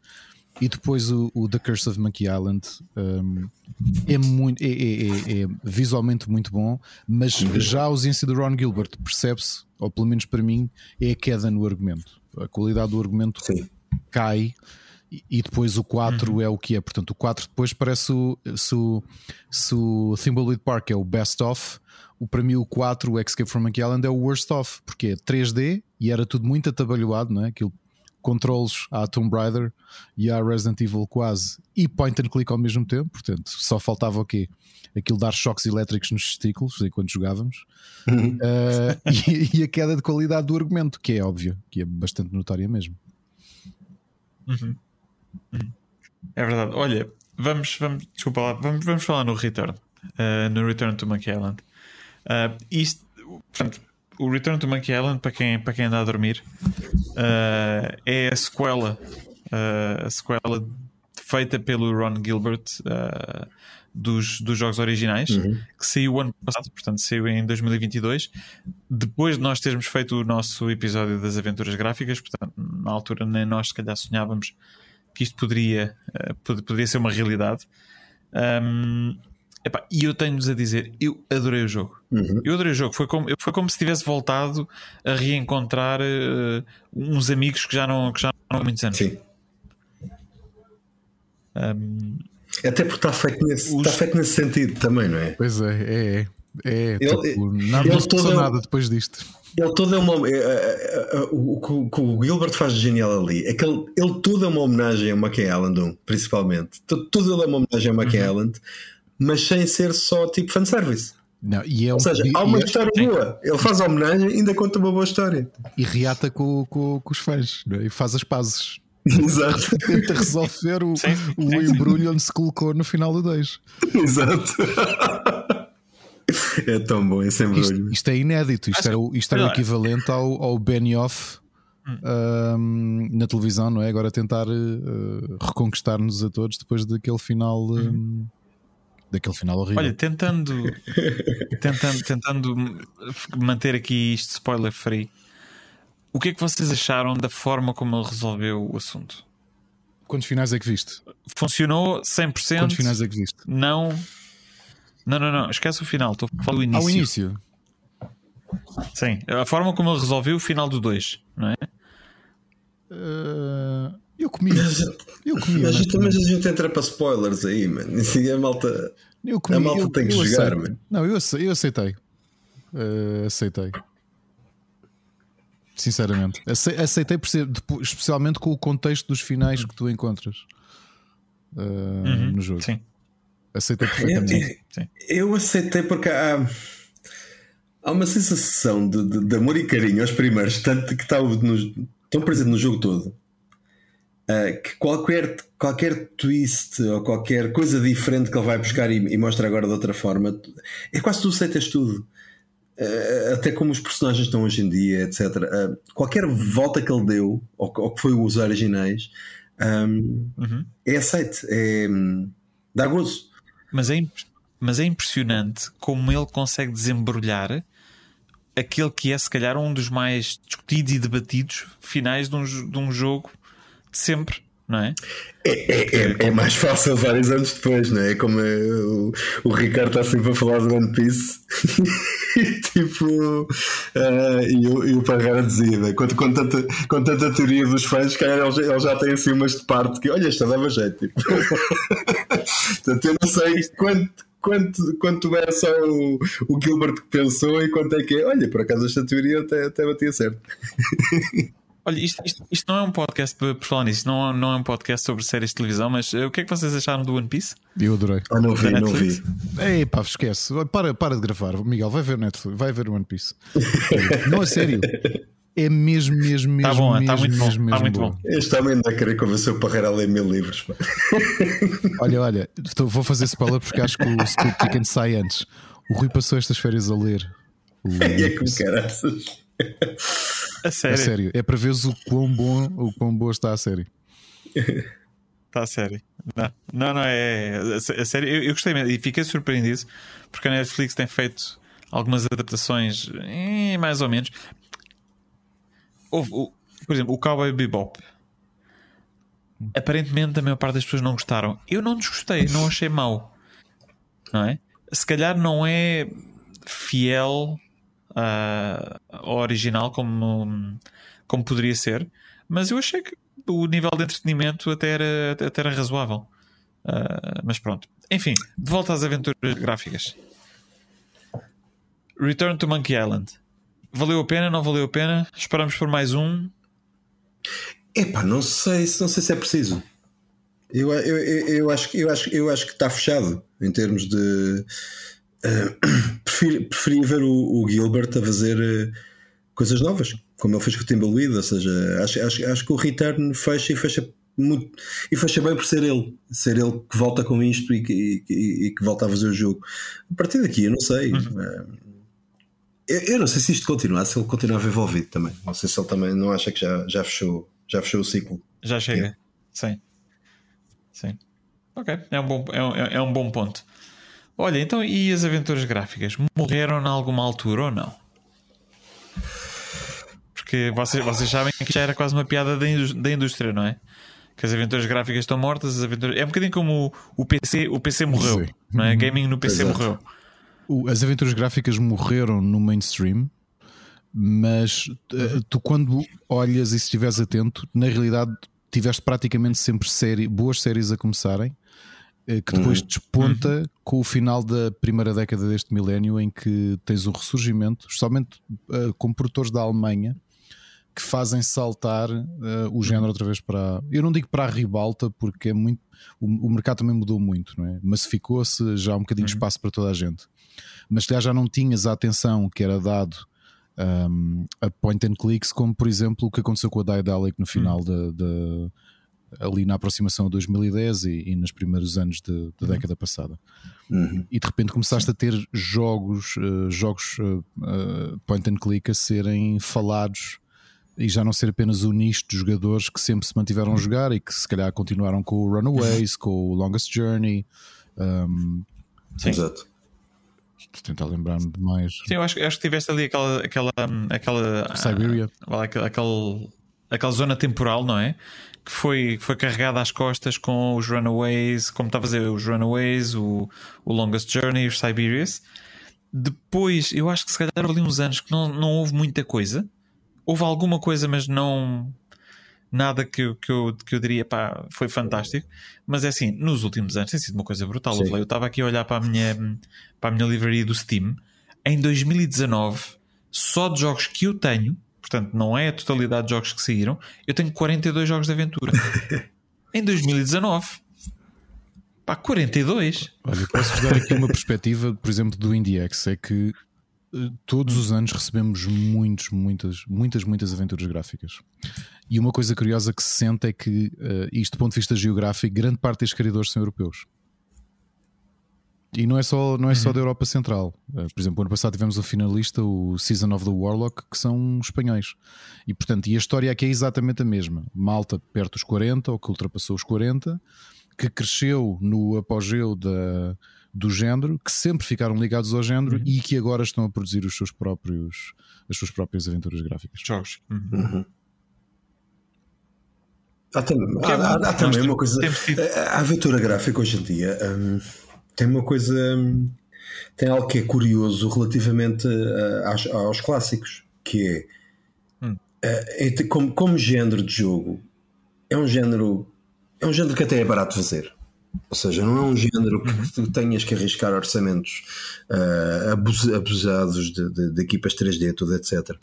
Um, uhum. E curiosamente, se calhar uma aventura gráfica pequena, hoje em dia, com, com, com todo o, o, impacto que tem no Steam, faz mais dinheiro, se calhar, que algumas das clássicas fizeram há, há 20 anos atrás. Um, ou há 30 anos atrás. Portanto, Uhum. Ou seja, é, é, eu acho que é um género que, que, que, não é muito arriscado. Ou seja, tu, acho, que é, acho não é um género que tu é, vamos investir este dinheiro onde todos isto falhar, estamos tramados. Acaba-se o estúdio. Uh, eu acho que é um uhum. género seguro. Uh, e que acho que uma coisa até mais pequena acaba por se calhar fazer mais dinheiro pelo número de público que existe hoje do que se calhar faria uma mais conhecida um, quando saiu nos anos 80. Portanto, Sim. Sabes uma tónica curiosa. Tem espaço, tem espaço para jogos de qualidade. Uma tónica curiosa de quem está a desenvolver os jogos agora, e eu quase todos os anos em que temos finalistas eh, do IndieX, uh, aventuras gráficas, e que posso conversar com os developers, falamos sobre isso, é por exemplo, tu na década passada, com tu sempre, tu, desde que, justamente, aliás, sempre tiveste point and clicks nas consolas, não é? O Police Notes saiu, o Police Notes, falando dele, saiu para, para a PlayStation, não é? Uhum. Uh, mas e para a Sega também, não foi? E para a Sega, Mega CD. Sega não CD, não foi? Yeah. É, exato. Um, mas quando tu pensas naquilo que, que é a realidade do mercado dos últimos 13 anos, em que tens um Unity, em que te é fácil produzires e exportares logo para as plataformas, eh, por exemplo, PS4, eh, Xbox Series, Switch, o que tu uhum. começaste a sentir foi, foi depois o, um género que era nativo do PC e como é que foi adaptado. E, por exemplo, alguém que solucionou isto foi, foi o, ou que pensou muito isto e que funcionou bem e, e que acho que marcou marcou os últimos 13 anos em termos de, ou 10 anos em termos de produção de aventuras gráficas, uhum. foi o Charles Cecil com o quinto, com a quinta iteração do Broken Sword. Como por exemplo, uma uhum. coisa de quality of life, de, de conseguires fazer highlight de tudo aquilo que é interagível no ecrã ou seja, acabas com o pixel hunting, porque o pixel hunting, não com o podcast, atenção, uh, com o pixel hunting que era um bocadinho filho, o produto do tempo, não é? Que tu tinhas um jogo, aquela aventura gráfica, uhum. ia-te dar para semanas de. Se calhar em jogabilidade direta, tinhas para aí duas horas de gameplay, se soubesses Sim. resolver tudo. Uhum. Uhum. Mas passavas dias Sim. ou semanas à volta do jogo ali a, a, clicar no ecrã à procura, à procura de qualquer coisa. Agora, é curioso que neste momento o mercado indie tem esta coisa que é imaginando, imaginando todas as ramificações de quem está a produzir point and clicks, indo até, por exemplo, ao, ao como é que ele se chama? O Rag, Ragnar Tornquist da Red Thread Games, é? que, nos, que nos criou o, o, o, Longest Journey. E, e, que o último jogo dele, que eu adoro, foi um dos meus jogos do ano, o Draugen, já ramificou para outro lado, ou seja, para, para os, os jogos narrativos na primeira pessoa que já não são uhum. point and click, são, são experiências narrativas e as experiências mais emocionais. Portanto, os Walking Simulators. Eu, eu, eu, eu, não gosto da expressão. é, é, o que Mas foi, eu mas sei, foi colou, não é? Foi colou. Foi colou, sim. Um, agora, olhando para. Porque há muita gente ainda nos dias de hoje a fazer Uh, seja em pixel art ou, ou, em animação tradicional, o que quer que seja, ou mesmo 3D, 2D e meio, há muita gente nos dias de hoje, há muitos estúdios a fazerem aventuras gráficas tradicionais. E depois é engraçado que nestas há uma ramificação brutal daqueles que, um, acham que em termos de qualidade de vida para os jogadores, tu poderes fazer highlight a tudo o que é interagível no ecrã faz sentido para os dias de hoje, não é? Já, o nível de frustração não faz sentido, tu estás a frustrar alguém que, que há demasiada concorrência para tu te dares esse luxo. E por exemplo, ano passado eu estava a conversar com, com, com o autor de Seasons of the, the Warlock e ele é totalmente contra. Não, ele é, pá, não, não, isto isso é um atalho ao jogo. Tu tens que descobrir. Parte da experiência é descobrires. E portanto não há cá highlighting de, do que quer que seja. É clicar e encontrares a coisa. Pá, se não encontrares, azar o teu. E, e, e é tão engraçado como é que 30 anos depois do, do- da era dourada do género tens este ressurgimento de gente e depois, e depois que isto, isto quase que cria escolas. Não é? Que é malta do não, não, não, Sim. não, isso é, isso é desvirtuar o point and click, por um highlight de Pixel Hunting é que pixel é. hunting. Aliás, é, que tu é tens a uma, tens uma coisa muito curiosa no, no Return uh, to McAllen. Tu tens um sistema de ints uh, que vai quase até à resposta. Se calhar num momento em que qualquer pessoa que se calhar fica frustrada vai para o, vai para o Google à procura e o Gilbert se calhar disse: "Pá, já que eles vão procurar, olha, mete aqui, quem quiser vai ver. Portanto, Sim, aliás, ele disse, ele, disse, ele disse em entrevistas que o sistema, da forma como ele o montou, foi exatamente para evitar que as pessoas tivessem essa desconexão do ir ao Google. Yeah. Porque basicamente tu sa- sais do jogo, não é? Quando vais ao Google, sais do jogo. Ah, e ele queria, ele queria ahm, garantir que tu conseguias, dentro do jogo, sem, sem ir a mais lado nenhum e sem te, sem te desligares do jogo, conseguias ter a solução se é isso que tu querias. E é por isso é que ele tem o, o sistema. Ah, Eu posso dizer uma coisa: o- a única vez que eu precisei do sistema, honestamente, eu não percebi a solução. Às vezes acontece, quantas, não é? Porque também uma tónica de muitos dos jogos que nós jogamos, e ainda até dos atuais, é simplesmente misturares as coisas e experimentares tudo a ver o que é que dá, porque havia soluções que não faziam sentido nenhum. sim, yeah. Sim.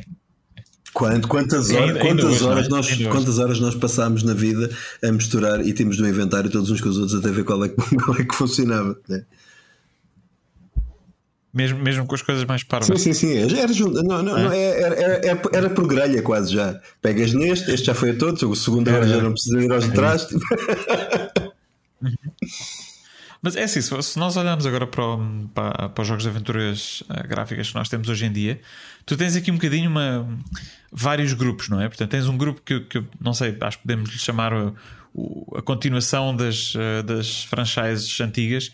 Ou tens o Return to Monkey Island, os Leisure Suit Larry, que nós já o Broken falamos aqui. Sword, Broken o Sword Broken 6 Sword que foi 5. anunciado no último dia da Gamescom. Oi? Sim. O Oi? Charles anunciou duas Ok. coisas: o remaster do primeiro, Exatamente. portanto, o re-remaster do primeiro, uh, com o mesmo motor atual, e o Broken Sword 6, que é o The Chalice. uh, como é que é? Uh, a Parzival Stone.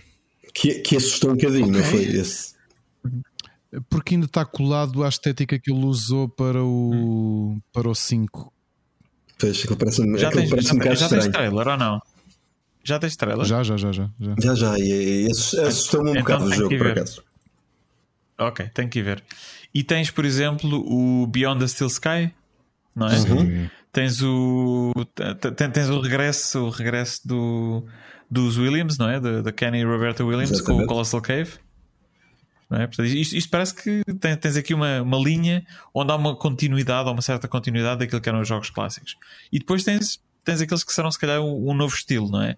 Coisas como o Road 96, o 12 Minutes, o Dark Side Detective, o Space for the Unbound, que são jogos ligeiramente diferentes, não é? E, e- e quase de uma nova escola de, de, de- de aventuras gráficas. Sim. Há, há, há, há- três jogos que, que é a tal linha que é. eh, Chamamos isto de aventuras gráficas, chamamos isto filhos das aventuras gráficas, chamamos isto mistura de géneros. Ou, é, que, é, que tens, por exemplo, tu, tu tens o Night in the Woods e o Oxenfree. Um, Tu olhas para aquilo e parece uma aventura gráfica, mas depois. um, E o já- Porcupine. e foi- esquece, esquece lá isso. Uh, não se pode propriamente. E, e o que desculpa? O Fall of O Fall of Porcupine, que é uma tentativa de copiar o Net in the Woods, que é, é muito mau. Que red jogo. Um, portanto, há, há, há aqui um grupo de jogos um, que eu começo. Uh, que a minha dúvida é: isto, isto é evolução, isto, isto vem do outro lado, vem. Um, até, até podemos ir buscar o Return of the Obra Dinn. Portanto, ah, o que é que aqui ainda é aventura gráfica? O que é que é uma evolução da aventura gráfica? Ou o que é que já quebrou a timeline por completo e vem de outro sítio? Um, e uma coisa que sempre fez muita confusão foi, foi os jogos da Telltale serem considerados aventuras gráficas. Um, ah. que isso acho que é outro caminho, hum. acho que é uma ramificação nova que surge e que vai para outro lado, para lá, efeitos hum. estranhos por aí fora, vai, sim, vai, vai para esse lado. Uh, no entanto, curiosamente, se vocês forem pesquisar listas de boas aventuras gráficas, encontram jogos da Telltale lá metidos no meio. Aparece. Yeah. Sim, sim, sim, sim, Portanto, agora há aqui, um, aqui uma coisa estranha que é quem é que é quem, não é? É, é porque repara, tu tens aqui um bocadinho, é uma evolução ou uma mudança do interface, não é? Portanto, mas o, o foco, no fundo, é o mesmo, que é, que é contares uma, contares uma boa história. Exato. Uh, o Disco Elysium por exemplo, é, é, é uma aventura gráfica ou é um RPG?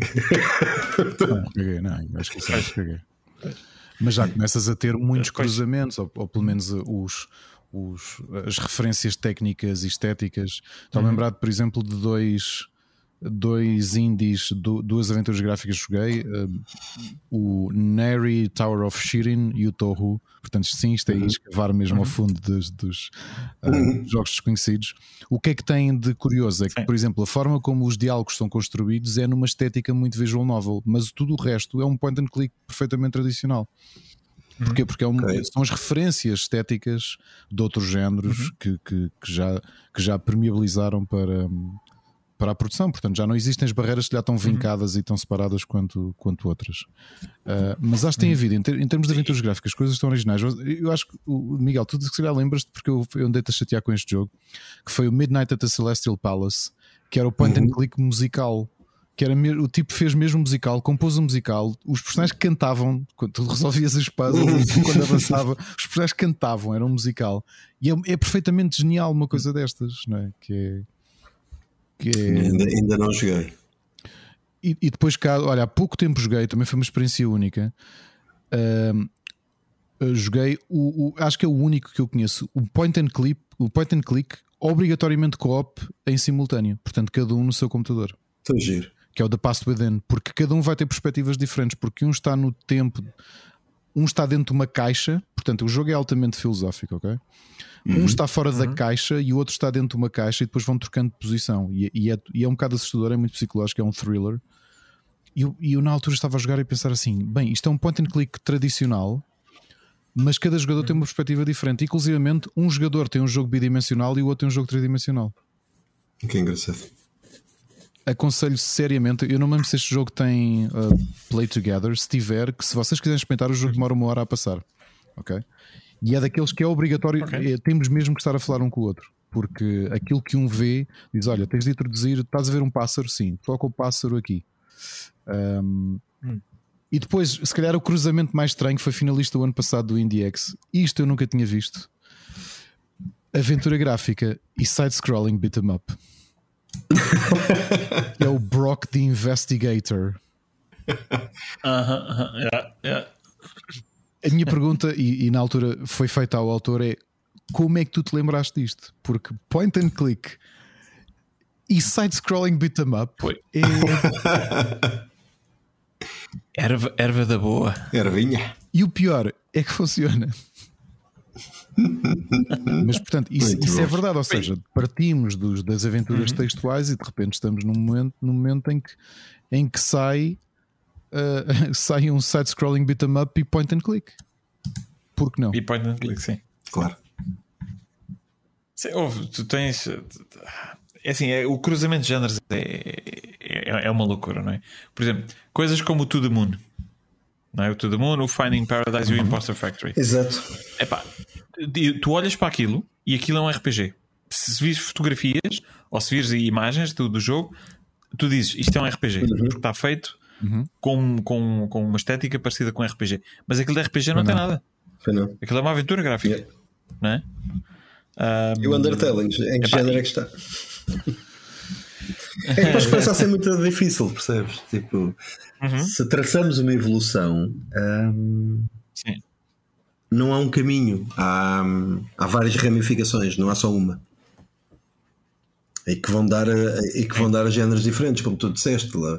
O Dark Side, uh, o, o, Dark Side Detective. o Dark Side Detective uh, e, o, e, o, e, o, e o Oxenfree são jogos diferentes. No entanto, se calhar são ramificações aventura gráfica. Se calhar são. Uh, eu acho é que não há uma linha tu digas, ok, a aventura gráfica foi evoluindo até certa altura, até ali ao final dos anos 90, e tu dizes, e depois saiu este, e este, e este, este, e agora saem este assim. Ah, eu acho que eles separaram-se em, em, coisas que são filhos, mas que enquanto continua a haver uhum.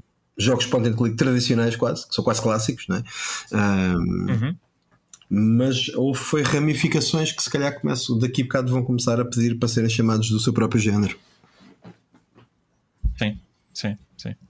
É, e repara, tu, tu na altura, não é? Nós tínhamos muito menos géneros, portanto era também muito mais fácil nós, nós dizemos, olha, isto é uma aventura gráfica ou uma aventura click, não é? E entretanto, com a, com a diversidade de, epá, de géneros, de interfaces, de, de, tipos de jogo, não é? Uhum. Tu tiveste uns que ficaram muito mais próximos de, de, uma narrativa, não é? Portanto, que o objetivo é, é contar uma história e depois a jogabilidade é, é aquilo que for, não é? Uhum. Porque repara, nós, se, nós, se vocês desconstruírem os jogos todos, não é? Eu, para mim, jogar um jogo, por exemplo, como o Diablo, ok? Como o Diablo 3 ou o Diablo 4, uhum. se eu lhe retirar a jogabilidade toda, aquilo é uma história que está a ser contada. Sim, exatamente. É como o God of War. Eu, se, se esquecer as partes de porrada não é? E, e, e, os puzzles que tem, epá, é uma história que está a ser contada. Se tirares, é? a, se tirares a ah. jogabilidade a, a, alguns jogos do David Cage, são aventuras gráficas. Sim, vários, sim, vários caminhos, várias coisas. Usar. É. Não, e, olha, é curioso tu falas do, do, do, David Cage porque eu, eu pessoalmente eu gosto, gosto dos jogos dele um, e sempre considerei que eram sucessores das aventuras gráficas. O, In, o Indigo e o Heavy Rain são muito. Tem muito uhum. lá esse feeling uh, antigo da aventura. Sim, sim. Por acaso ainda não joguei o último. Detroit. sim, é o, último, é o único que me falta. É, é, é, é. Esse eu não gostei muito do Beyond, mas, mas, mas, mas de resto. Na realidade, Beyond foi ok. Ele, ele, ele leva com muito okay. mas eu por acaso até tenho gostado dos jogos do homem. Sim, sim. Eu, eu, pessoalmente gosto, honestamente. Gosto, acho, acho que um, não sei, se calhar poderia até gostar mais se de alguma forma ele não se desviasse tanto, tivesse aquelas, aquelas avarias. Uma, vez mais, eu não vou falar porque eu não gosto de dar spoilers, mas nos jogos, nos jogos dele tu tens sempre ali umas avarias, não é? Uhum. Aquilo parece que estás a ver uma coisa e de repente, epá, mas o que é isto? O que é que está a passar? Uhum. Um, e às vezes funciona, outras vezes funciona menos bem. Uh, mas, mas, são jogos bons, por acaso. Ele está a fazer alguma coisa agora ou não? Está, está a fazer. Eh, está a fazer Star Wars, não é? É. É. é. Ali a relação Star, com a PlayStation. Star Wars. Estava a Star Wars no mesmo estilo do que ele faz, de, deste estilo mais cinemático e de escolhas. E... Ui, Jesus. É, é okay. é que aquela ligação que ele tinha, portanto, parece-me que aquilo ruiu com a PlayStation, não é? Depois do Heavy Rain, do Beyond Two uhum. Souls e do Detroit. Um... Uhum. Com a Quantic Dreams. Yep. Yeah. Ok, pronto. É o que é. Olha, Vamos, vamos ouvir aqui mais um, mais um som da nostalgia, uhum. pode ser ou não? Pode, pode. O que é que vocês acham? Desta vez uh, a proposta vem do, vem do Ricardo, portanto vamos aqui ouvir e já voltamos. Som da nostalgia.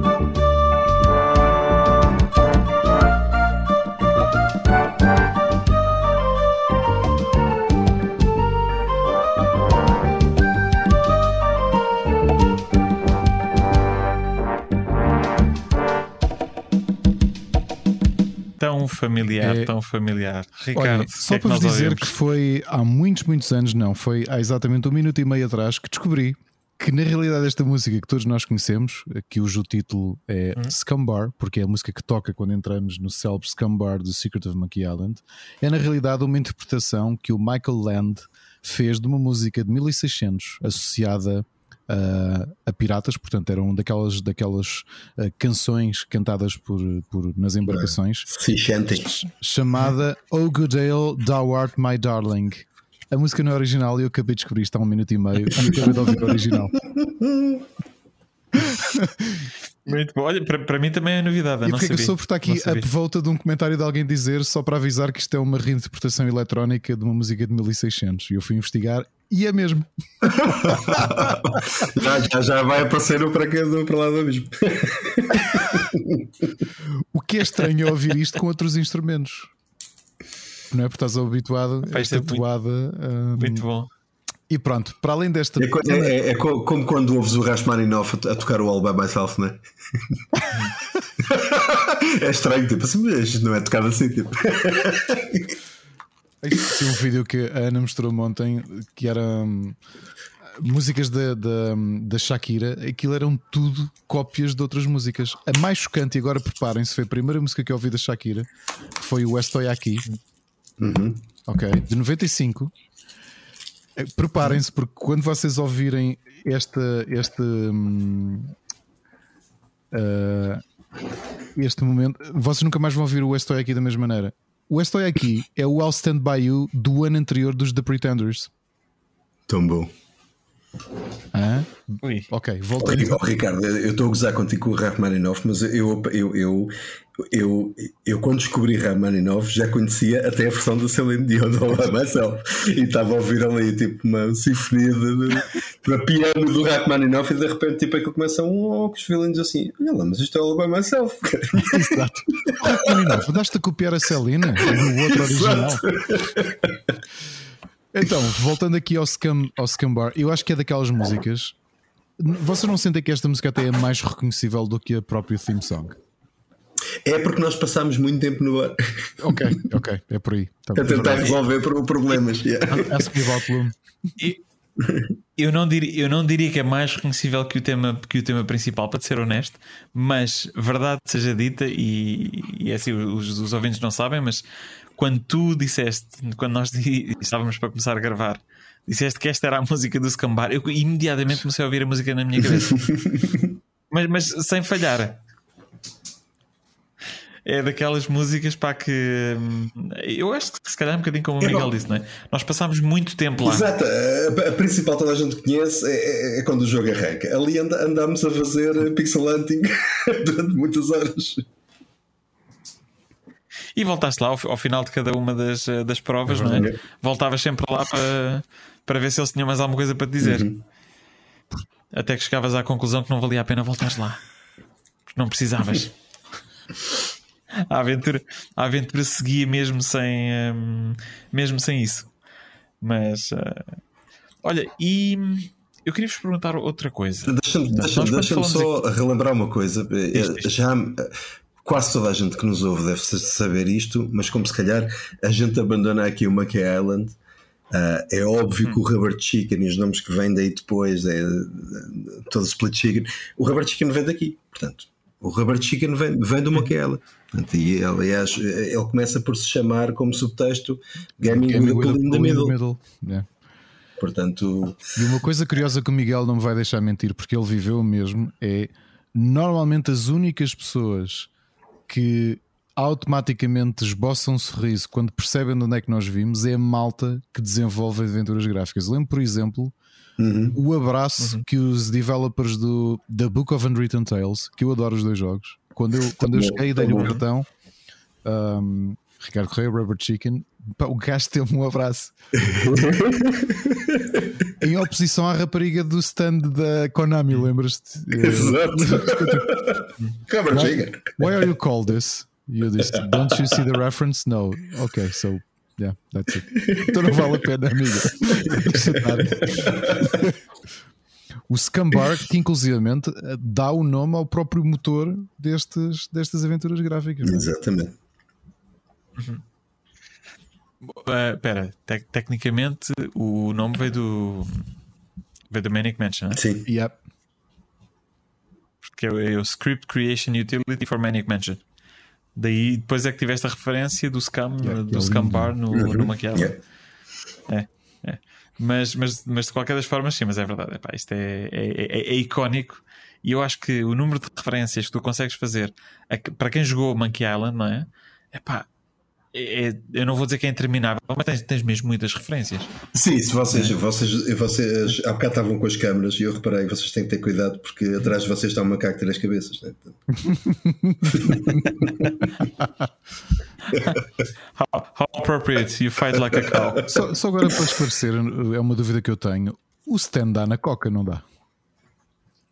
É, então não dá. Provavelmente sim. Dá e não é pouco. Dada a energia, dada, dada a energia, eu, eu acho que sim. Eu bebo muito café e eu nunca fiquei assim. Não, não, como é café? Não, não, não, não. E com, com os patinhos assim um bocadinho para o mexicano, e agora, tipo, aquele que cheira um bocadinho. É preciso de influências da Colômbia, uma coisa. Tão bom, tão bom. Olha, nós já falamos aqui, já falamos aqui de alguns, eh, de alguns jogos mais, mais modernos, mas se calhar eu queria aproveitar para, hum, para vos fazer a pergunta. Querem deixar aqui algumas recomendações dos últimos Sim. anos? Ou seja, que é para não, não, não dizermos só, olha, vamos, vamos todos jogar Monkey Island outra vez, não é? Sim, tenho. Ma- ma- Mas, sim, mas vamos todos, por favor, joguem todos o Return to Monkey Island. Siga, Ricardo. É que eu preparei isso. Ah, tu, ah, tu preparaste. é, Claro. realmente. Ok. Ela- é- esta, esta é a diferença. Esta é a Entre diferença dos profissionais, profissionais aos amadores. Claro, olha, vou-vos- a- primeira, para quem gosta de aventuras gráficas, é impossível não darem atenção à Wadget Eye Games. Era isso que eu ia falar também. Oh, yes. Muito É bom. impossível porque grande parte das coisas boas têm saído. Aliás, a Daedalic fazia isto também, e entretanto, todos nós sabemos o descalabro das últimas decisões, nomeadamente o, o Gollum, o que acabou por, por ser um, dois tiros de caçadeiras nos pés uh, para uma editora que eu acho que fez Horrível. tanta coisa boa, porque não foi só o. Não foi só o Deponia, que, foi, que é uma grande série uh, moderna, também o Whisper World é, um, é um ótimo jogo. Uh, Sim, tens Wed- o Night of the Rabbit, não era? Night of the Rabbit, exatamente. Yeah. O o Edney and Harvey, já não me lembro se é deles, é deles também, não É é? deles, é deles, é É deles. deles é. também. Yeah. Sim, é, é. Os dois. Um, e portanto a Daedalic fez muita coisa boa. Ah, Portanto, são três editoras. A Wadgetai também é alemã, não é? Não a Wadget é É americana. americana? Ok. É É americana. porque nós temos duas editoras alemãs que nos, últimos 15 anos lançaram excelentes aventuras gráficas. Obviamente a Daedalic já falámos deles. Mas a Wadget também, a certa altura começou a ficar um bocado esquizofrénica, não foi? Tipo, é começou foi a lançar- como- mas eles começaram a ir para todos os géneros. Com o Blackguard, com tudo. eles começaram a fazer. Eles, eles eram bons em aventuras gráficas e de repente pareciam um esquizofrenismo que iam para todos os géneros. E agora vamos fazer jogos de todos os géneros. E entretanto, eles voltaram a encontrar o caminho deles. Aliás, o, o Strange Land foi um- uma excelente aventura gráfica, muito, muito hum, surrealista. É estranha, é talvez das coisas mais estranhas que, que já joguei. O Strange Land. O Anaval também é bastante bom. Hum, agora, a outra editora que eu ia aconselhar, porque tem lançado excelentes aventuras gráficas, eh, uma, uma das séries é, é a principal deles, é hum, a Application Systems Heidelberg, que apesar de ter começado como uma empresa de, de- de fintech, portanto software de contabilidade, alguém lá dentro decidiu apostar em aventuras gráficas, lançaram o excelente Nelly Cutalut, do, os dois jogos da, daquela pirata ruiva, uh, muito, muito giros. O humor é Sim, muito bom, sim, sim. até Yeah. porque são escritos por um comediante, hum, como é que ele se chama? Ah, como é que se chama o, o tipo? Ah, ele é assim muito hum, muito sui generis, não é? Um tipo ruivo, hum, com uma barba ruiva. Sim, é da Ruivo. Sim. Hum, portanto, a série Nelly Eu não sei o nome dele, mas eu, eu lembro-me dele. Alasdair Beckett King. Estou a ver, ok. Um, a série Nelly Cutaluta é muito boa e a Application Systems Heidelberg lançou outros, uh, outras aventuras gráficas muito boas. Uh, ok, o The Longing não podemos bem, se calhar não podemos bem considerar uma aventura gráfica, apesar de ser um jogo extremamente bem conseguido. Uh, mas temos o Luna, que é belíssimo, também foi finalista do IndieX. Temos o. desculpem. Um, o Unforeseen Incidents, que também é um excelente jogo, com, com, uma, com uma abordagem estética que faz muito lembrar aventuras. Eu fiz análise a esse, é muito Fizeste, bom mesmo. sim, senhor. Fizeste, sim, senhor. É muito bom. Depois, outra coisa curiosa que tem acontecido, uh, vou dar aqui dois casos extremos, um que gosto muito mais do que outro, uh, que têm sido estúdios de animação que notoriamente percebem que os projetos que têm em mãos é mais fácil conseguir investimento para transformarem isto num projeto de videojogo do que num projeto de animação. O primeiro caso é o Encodia, que é o projeto inicial era de um filme de animação tridimensional com uma rapariga e o seu robô e que, e que o financiamento acabou por surgir para transformar num videojogo. É uma boa aventura gráfica tridimensional, não adoro. Agora, talvez um dos melhores jogos que eu joguei nos últimos anos, e é uma aventura gráfica que saiu o ano passado, e acho que vocês já jogaram, porque já falámos sobre isso, ou pelo menos eu andei aqui a evangelizar toda a gente. O Lost in Play. O Lost in Play é simplesmente Ainda não joguei. brilhante, ok? Brilhante. Talvez menos conhecidos, e todos eles foram também alguns dos meus jogos do ano nos últimos anos. O Rocky, R-O com trema KY, um, um, uma história muito intimista entre uma, uma, uma, rapariga e o seu irmão mais pequeno um, na, na, na, paisagem gélida dos países nórdicos. É uma história muito bonita, uh, muito interessante. Outra abordagem mais emocional, emocional, o No Longer Home, que também é um belíssimo jogo sobre os últimos dias de convivência de dois amigos que partilham um apartamento em Londres. Portanto, um, aqui uma história, obviamente, muito mais uh, cotidiana, mas, mas que funciona bem. E uhum. talvez a última. Tem aqui várias, mas talvez a última referência que vos queria trazer. Um, o, que é que, o que é que na Ásia tem feito? Por exemplo, talvez possamos, possamos considerar o Coffee Talk uma espécie de point and click, mas continuando por, pelo uhum. estúdio da Togi Productions, o She and the Light Bearer, que foi uma belíssima adaptação do que é que pode ser um livro infantil adaptado à aventura gráfica. Concluir apenas, até porque temos lá agora o Edgar Jesus a trabalhar como, como game designer, o estúdio BTF que fez o Trubberbrook, que também foi dos meus jogos do ano em 2017, acho uhum. Uh, uma aventura gráfica alemã em que o jogo foi mesmo construído numa, numa, num cenário em miniatura, como se fosse um filme de animação. Uh, e eu adoro o jogo, adoro a história e, e é talvez das minhas aventuras gráficas favoritas dos últimos tempos. Okay? Acabaste de me fazer comprar o, o Lost in Play na O Lost in Play é tão bom, a sério, é mesmo, mesmo tão bom. Eu por acaso também, também ainda não joguei, mas quer dizer, vai, vai já para os obrigatórios. Ah, e depois não esquecer também, o Dark Side Detective já falámos, um e o dois. Uhum. E o Sexy Brutal, uhum, sim. porque sim, é uma aventura point and click. Sim, é uma é aventura. É, e é das coisas mais inesquecíveis sim, sim. também que, que, que joguei. Uhum. E é isto. Podia trazer aqui mais nomes, mas uh, acho que estes são os, são os destaques. Não, tu já, já, já, mataste aqui algumas coisas que eu tinha pensado. Já, já as mataste. Estamos bem, Miguel. Uh, Queres avançar? O, o, Ricardo tem estado mais atento ao género ultimamente. Um... Sabes que eu sou uma espécie de ah, ah, dependente dos point and clicks. Exatamente. Há aqui uma altura, há aqui uma altura que é que é, que é uma altura aqui em que eu regresso um bocado aos point and clicks que, que, se, que se, é como o Ricardo diz, se calhar aqui podemos falar de, de, de, de um não é um renascimento, porque como tu, o Bruno também dizia bem, isto nunca morreu. Um, mas quando se volta a dar mais atenção e mais público. Eu sei de quem é que vais falar. Um, não, eu, é, é do que tu já falaste. Ou seja, não, eu sei que tu vais falar de outros que eu não falei. Aparecem duas, duas, duas, duas editoras aqui na mesma altura, mais ou menos, que é, é o Agitai Pá, a, Wajatai voltou-me a dar o gozo por jogar aventuras gráficas uh, e, e, eu, eu, já, já, já peguei nelas depois de já haver várias, ou seja, não, não foi só quando apareceu a primeira. Um, o Genuine Rue é muito bom. Yes, o Resonance, a, a, série toda do Blackwell é, Blackwell, é, é ótima. Uh, Blackwell é muito bom. O Primórdia, o Shiva, o Shiva é muito giro.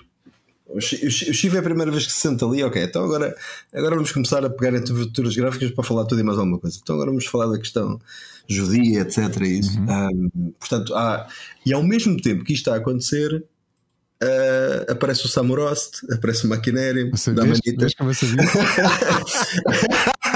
Epá, é, E é ali um momento em que se sente, epá, o género voltou e voltou em grande.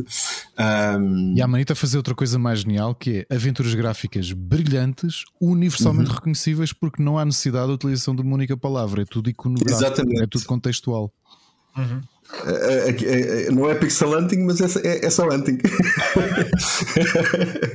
um, e portanto, essas duas acho, acho que são essas duas editoras e, e, e, obviamente também também também a, a Daedalic porque o Deponia o Deponia teve muito público mesmo.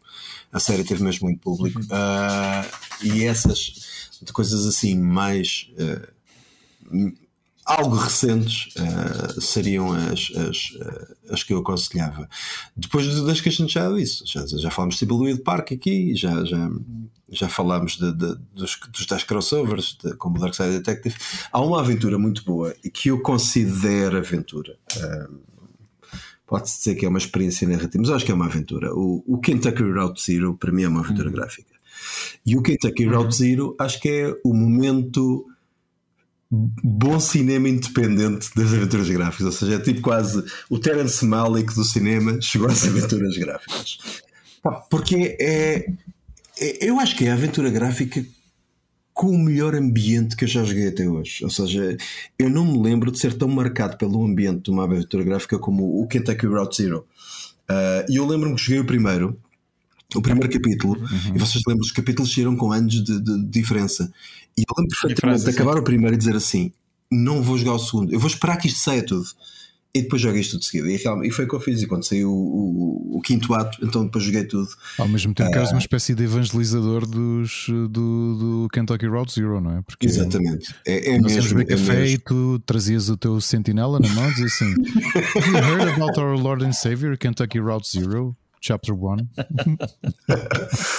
Não estou a mentir. Portanto, de, de, de, das, das, das, das, que são mais recentes, que se eu puser dizer uma, uma. Ok, vão jogar porque isto marca mesmo. O Kentucky Road Zero é mesmo, é mesmo obrigatório de ser jogado. O Timberlake Park, como eu já vos uhum. tinha dito, é obrigatório de ser jogado. Um, um, e, e, e, e, também não, não, não, experimentei muito mais coisas. Eu ia pegar, eu tinha acabado de pegar no Truberbrook Uh, comecei a jogar Trevor Brook na Switch, comecei a gostar imenso, mas no dia a seguir saiu Starfield e, e, e fechou a loja para tudo. Ah, um, estou-me a forçar a jogar a Starfield, mas pronto. E agora já, já, pronto, já larguei Starfield e vou voltar para o Trevor Brook, pareceu-me. E pronto, joguei, joguei também Scene. One for Scene Incidents, uh, que também é bom. Epá, mas mas se, se, tivessem que ficar com uma recomendação minha dos tempos recentes, uh, é o Kentucky Route Zero mesmo. Que é um bom jogo. É um bom jogo. Epá, eu, eu entre vocês os dois deixaram-me aqui apertadinho, não é? Portanto, aquilo, aquilo, que eu tive que fazer foi eu acabei de abrir o, o, o meu Steam na parte das aventuras gráficas. Epá, estou aqui a dar uma vista de olhos. Um, eu não sei se vocês jogaram o, o Gibbous, a Cthulhu Adventure. Não. Não. Saiu em 2019. Epá, é graficamente lindíssimo. Lindíssimo. Um, e notas a inspiração de, dos point and clicks da, da, da LucasArts. É, é, um, é como se fosse um, um, desenho, um desenho animado. Graças, e comprei isto. Uh, mas é uma vez. instalar. Está muito giro. Epá, eu, eu pessoalmente gostei. Olha, já chegaste aos 10 mil ainda não? Não quero falar sobre isso. já passaste os 10 mil jogos. Não quer falar sobre isso. Não há problema, não há problema. Ricardo, é só mais um, é só mais um. Calma, pelo WhatsApp e já percebes. Não, eu não, eu não comprei. Eu já tinha comprado o Gibbous. Ai, meu Deus. Não, não digas isso em voz alta. Não, não digo não. Uh... também, também desculpem, acabei de ler agora e tive aqui uma paragem cerebral. E... Ok, voltando aqui para, para a lista. O Steam qualquer dia manda-te uma t-shirt. Beyond. Foi que alguém da casa trazer-me o cocktail. Eu comprei os jogos todos a única coisa que ganhei fez no t-shirt. Uou. Olha, nós, nós já falámos já falámos do Beyond the Steel Sky um, aqui. Uh, eu recomendo pessoalmente por um motivo, uh, não pelo Beyond the Sky, mas pelo Beneath the Sky. Exato. E se gostaram do, do primeiro, é, é, uma forma de reencontrar personagens e, e, e, no fundo fechar a história ou, ou fechar uh, uma nova história, um novo capítulo no mesmo universo. Um, acho que mecanicamente não é tão bom. Uh, provavelmente teria sido melhor se fosse um point and click Exato, verdadeiro, 3D, na verdadeira não é? sensação da palavra e, e, e, não um jogo 3D. Acho que o 3D não lhe trouxe nada. Uh, se isto tivesse sido feito com 2D, mesmo que não fosse pixel, uh, portanto fosse uma coisa mais moderna, uh, acho que teria sido provavelmente melhor e mais barato de fazer. Mas de qualquer das formas, continuo a achar que foi uma história interessante. Gostei, gostei de revisitar, gostei de voltar ao mundo do, do Beneath the Steel Sky e do Beyond the Steel Sky, portanto, muito, muito giro. O, os Letters já falámos, o Encodia eu gostei, uh, não, um bocadinho como o Ricardo, não adorei, mas, uh, mas gostei, é um bom, é, é um bom jogo. Uh, o Road 96, eu gostei daquilo. Um, não sei muito bem também se é uma aventura gráfica ou se lhe podemos chamar uma aventura gráfica, Uhum. mas eu diria que foi, foi, foi, uma história interessante, diferente. Um, bastante. Infelizmente eu tentei gostar, eu tentei gostar, mas não, não me puxou o 12 Minutes. Portanto, só aqui fazer uma referência porque é um jogo português, não é? Ou, desculpem, é um jogo de um português, feito por um português. Um, e achei o jogo interessante, mas não me apaixonou. E, e, e, tive pena, porque acho que a premissa era, era bastante interessante. Uh, o que é que, ah, saiu aqui em 2021 o Director's Cut do Cathy Rain. Ui, Portanto, ok. se não jogaram também pá, dentro, dentro do estilo dos jogos da, da, da Wajatai, Uhum. diria. Uh, e depois já falámos do Lost in Play e do, e do Monkey Island, do Return to Monkey Island. Portanto, é isso. Acho que, estão feitas as. Eu por acaso tenho uma As sugestão, recomendações. Hum. uma sugestão desta semana e é estranho como é que eu me. Porque eu tenho dificuldade em achar que aquilo é mesmo uma.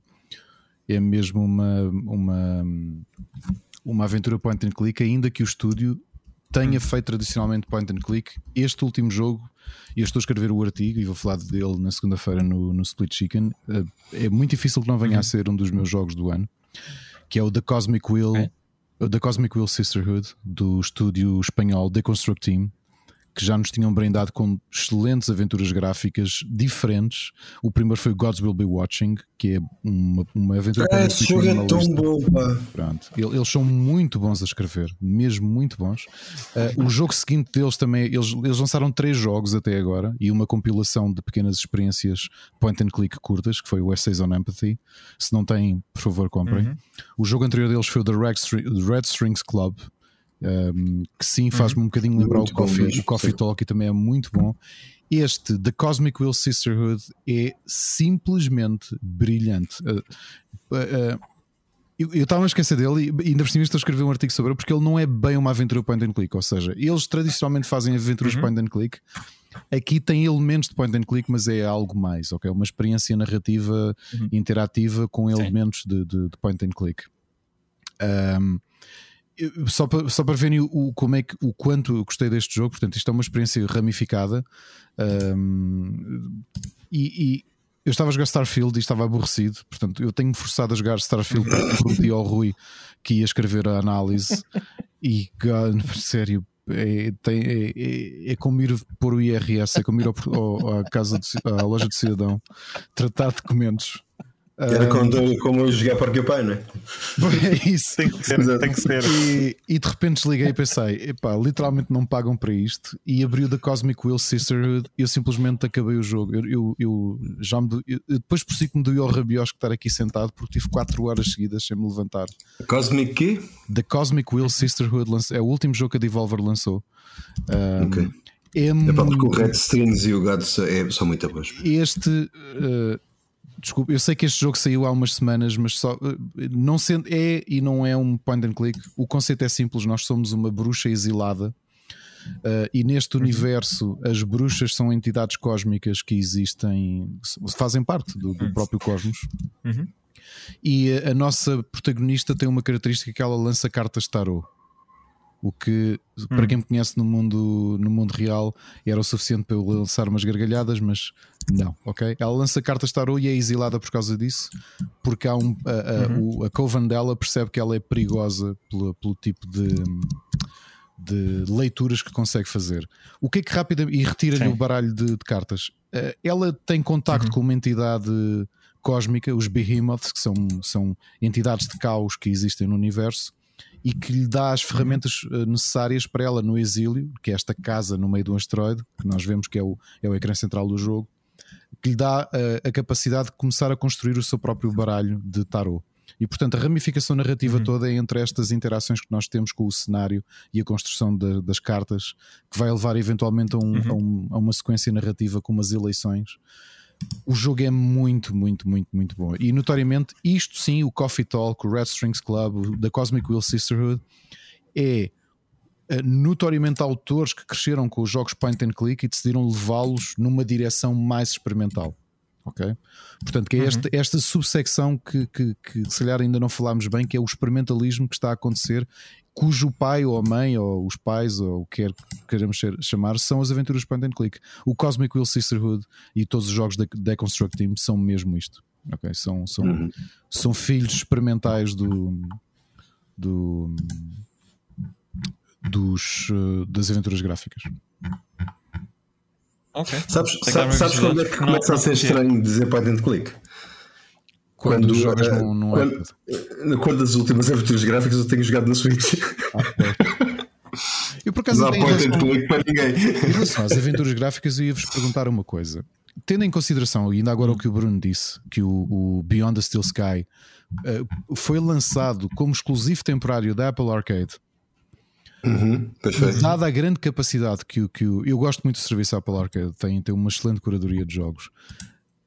Não faria mais sentido esta aposta dos autores em levarem estes jogos para, para estas plataformas? Porque parece o sítio nativo uh, onde elas funcionam, até mais do que a Switch ou a PlayStation são os ecrãs touchscreen, não é? Não, não, não acham? Mas não é uma coisa não é que está a acontecer. Pois não. Eu lembro que nós comentámos, uma altura que até saiu da loja, só para quem tinha comprado é que não. Lembras-te que houve uma altura que nós estivemos a jogar os, os remasters do Maquela no iPad? Yes. E fazia todo o sentido jogar, jogar, jogar no iPad, jogar as aventuras no, no, no iPad. Sim, sem dúvida. Eu acho, eu acho, eu acho que para eles é. deve ser igual a portar para a Switch, não deve ser grande diferença. Uhum. Portanto. E, e toda, toda sai na Switch. É, é, tipo qualquer aventura destas gráficas. Eu agora, eu agora fui, fui comprar o, o, o Lost, Lost, Lost and Play e acabei de comprar na Switch. Pronto. Na Switch, yeah. Eu, eu por acaso ainda compro no, no Steam. Eu também prefiro. Uh, para, jogar, para, para, jogar no Steam Deck. Sim, que funciona bem um, com o touchscreen, curiosamente. Sim, agora, sim, são, sim. são um publisher que eu me esqueci de falar, até porque é, é propriedade de uma histórica que é a Phoenix Online, uhum. que, ainda, que lançou alguns jogos no início da década. Um, foi tentando lançar, mas entretanto que me parece estar uh, num, num, momento. Acho que morreu, está tá moribundo. Uh, até porque próprio, o próprio Twitter da Phoenix Online o que faz todos os dias é retweetar uh, memórias uhum. de, de, aventuras gráficas, mesmo que não são deles. Portanto, Indiana Jones, Monkey Island. Portanto, houve aqui uma uhum. tentativa da um, Jane Johnson, de, uhum. quando, ela, quando ela recebeu os direitos. Relembrem-me, o Gabriel Knight era propriedade da Sierra, não era? Sim. Era, sim. não é? Era. E ela conseguiu sim, sim. obter os direitos para fazer o 20 aniversário do Gabriel Knight, e acho que até a própria empresa uhum. dela é relançada com isso. E ela ainda tem ali um boost é, com. Pinkerton Road. Diz? Não é? A Pinkerton, exatamente. Não, não é Pinkerton Road. Acho que é o nome da, da empresa. É, o publisher que ela depois abriu é o Phoenix Online. Foi através desse que ela publicou Sim. o Last Door, que uhum. é, um, é, uma, boa, uma boa aventura gráfica. O Cognition também é, é, é bom. O Moebius também é uhum. é bom. Mas parece entretanto que se perdeu por completo eh, porque o, o nome dela não foi suficiente para alimentar um, para alimentar uma editora, não é? Se calhar porque Sim. as pessoas queriam eu, eu, jogar Gabriel Knight, não é? Que Sim, exatamente. Epá, sim, sim, e eu acho que ela. Olha, foi, foi daqueles exemplos de o facto dela ter tido uma série tão, tão, tão, tão, tão famosa e tão tanto sucesso como o Gabriel Knight, acho que funcionou um bocadinho contra ela. Porque ela nunca conseguiu voltar a atingir o mesmo nível de popularidade, e eu acho que a certo ponto as pessoas começaram a. Porque assim, os jogos, os, os outros jogos que, que ela lançou e que tu Sim, referiste há pouco eles não são maus, não mas são não Gabriel são Knight, uma referência. Exato. Uhum. Não, não, é, não, não é como Ron Gilbert de repente eu... volta com Thimbleweed Park e é uma chapada na cara que é, olha, já, o gajo é bom. Exatamente, exatamente. Eu acho que o público acabou de se cansar se calhar um bocadinho e já não vê a Jane Jensen como, ok, já, só porque tem o nome dela vai ser um bom jogo, não é? E, e se calhar foi isso que contribuiu para que. Para que, que, eu, tive, eu tive um episódio muito estranho com a, com a Jane Jensen. um, Pá, eu, eu por causa, por causa do, por causa, foi, por causa, por causa do Moebius, uh, eu percebi que ela ia estar na E3 quando lá foi a E3. Hum. Uh, pá, e de repente achei tipo isto, uau, isto é uma entrevista com a Jane Jensen é brutal, tipo, é uma das nossas heroínas de, de, de, destes game designers todas as aventuras. E lá consegui combinar com ela lá no corredor, e então quando ela chegou nós literalmente sentámos no chão do corredor a, fazer a entrevista e eu aí de repente percebi, coitada, a Jane Jensen está tá, tá reduzida a um laptop no chão do, no corredor da E3 a falar com, com as pessoas. Hum. Portanto, uh, e aí percebi isso, ok, o, o que é que aconteceu a esta senhora entretanto? Mas eh, não é só por aí, porque se tu vires, por exemplo, o caso do eu acho que estes autores, do, tirando aquelas cons específicas de Adventure Games, como por exemplo existe normalmente uma muito fechada uh, num hotel na Gamescom, portanto, em paralelo com a Gamescom há sempre um encontro de fãs com autores de, de, de uhum. aventuras gráficas antigas. É um bocadinho como, sem desprimor, porque obviamente muitos deles são os meus ídolos, mas é, é como aquele pessoal que teve um One Hit Wonder nos, nos anos 80. Um oblá de. Exato. e agora vão. e agora vou reencontrar os fãs. E, mas também que o problema que eu sinto com a Jane Johnson é que destes nomes todos que falámos, os Williams, o Cecil, o Gilbert, o Sheffer, Uhum. E ela não está, no, na realidade, a série dela era maior do que ela, ou seja, eu acho que ela nunca chegou sim, esse, esse patamar. Não, o, o, o, que me, o que me chocou foi o facto ela, ela não tinha ninguém com ela, percebes? Ninguém. Portanto, ela, ela estava literalmente ali sozinha com o portátil dela, porque não, não, não, não havia malta de marketing, não havia, não havia nada, não havia, não havia ninguém, percebes? Tipo, e isso realmente foi, é que fez assim um impacto de repente perceberes, ok, esta uhum. senhora está quase sozinha contra o mundo. Tipo. Olha, em, eu tenho aqui mais duas, duas recomendações rápidas um, que eu estava aqui a dar uma, uma, uma vista de olhos pelos jogos. Uh, e um deles é um jogo que saiu em 2015, uma, um jogo chamado Alum. Ok? O, o Alum é point and click tradicional, uh, os gráficos, uh, qualquer coisa entre a série e a LucasArts. Uh, e aquilo quando eu joguei, um, aquilo deu-me uns vibes de, de Gemini Rue. Uh, uhum. Talvez menos, menos dark, ok? Uhum. Uh, mas deu-me deu uns vibes e eu gostei imenso, de, gostei imenso do jogo. E eu tenho noção que é um daqueles jogos que muito pouca gente jogou. Aliás, eu posso vos dizer que eu nunca não conheço ninguém que tenha jogado é o jogo. Eu, nunca, o jogo. Eu, eu, não sei se vocês jogaram ou não. Eu conhecia o jogo. Como é que escreve? Alum, A-L-U-M. Ask, ask me about Alum. Exato, ask, ask me about Alum. É bom. Epá, dê, dê uma vista de olhos. Eu acho. Não, assim, é que eu, tenho jogo. Eu, eu, não te vou dizer que é excelente. Claro eu, eu não te vou dizer que é excelente. A estatística mas... é não teres, isso é que era estranho, não é? é. eu nem sei se há tantos na plataforma. o, Ricardo, o Ricardo estava a ver se era um dos 10 jogos que ele não tem. Não, há muitos jogos que eu não tenho. Um, é assim, dá, dá uma vista de olhos. Um, Surpreendeu-me, não, não te vou dizer que foi o melhor jogo de aventura que eu já joguei, mas gostei mais do que estava o a esperar. O thumbnail não puxava, um, digo já. E... Thumbnail, eu olhava para o thumbnail e pensei, isto é daqueles jogos russos uh, de 99 cêntimos. Não, não, não, não, não, não, não, não. não. Experimenta, experimenta. És capaz de gostar. Eu acho, eu acho que és capaz de gostar. Um, a outra recomendação não é uma aventura gráfica de todo, ok? Um, é, é, o. Sei lá, eu, eu não sei o que, é, que é que eu lhe hei de chamar, mas eu vou lhe dizer: olha, é um walking simulator, mas de carro, ok? Um, é um jogo chamado Cloudpunk.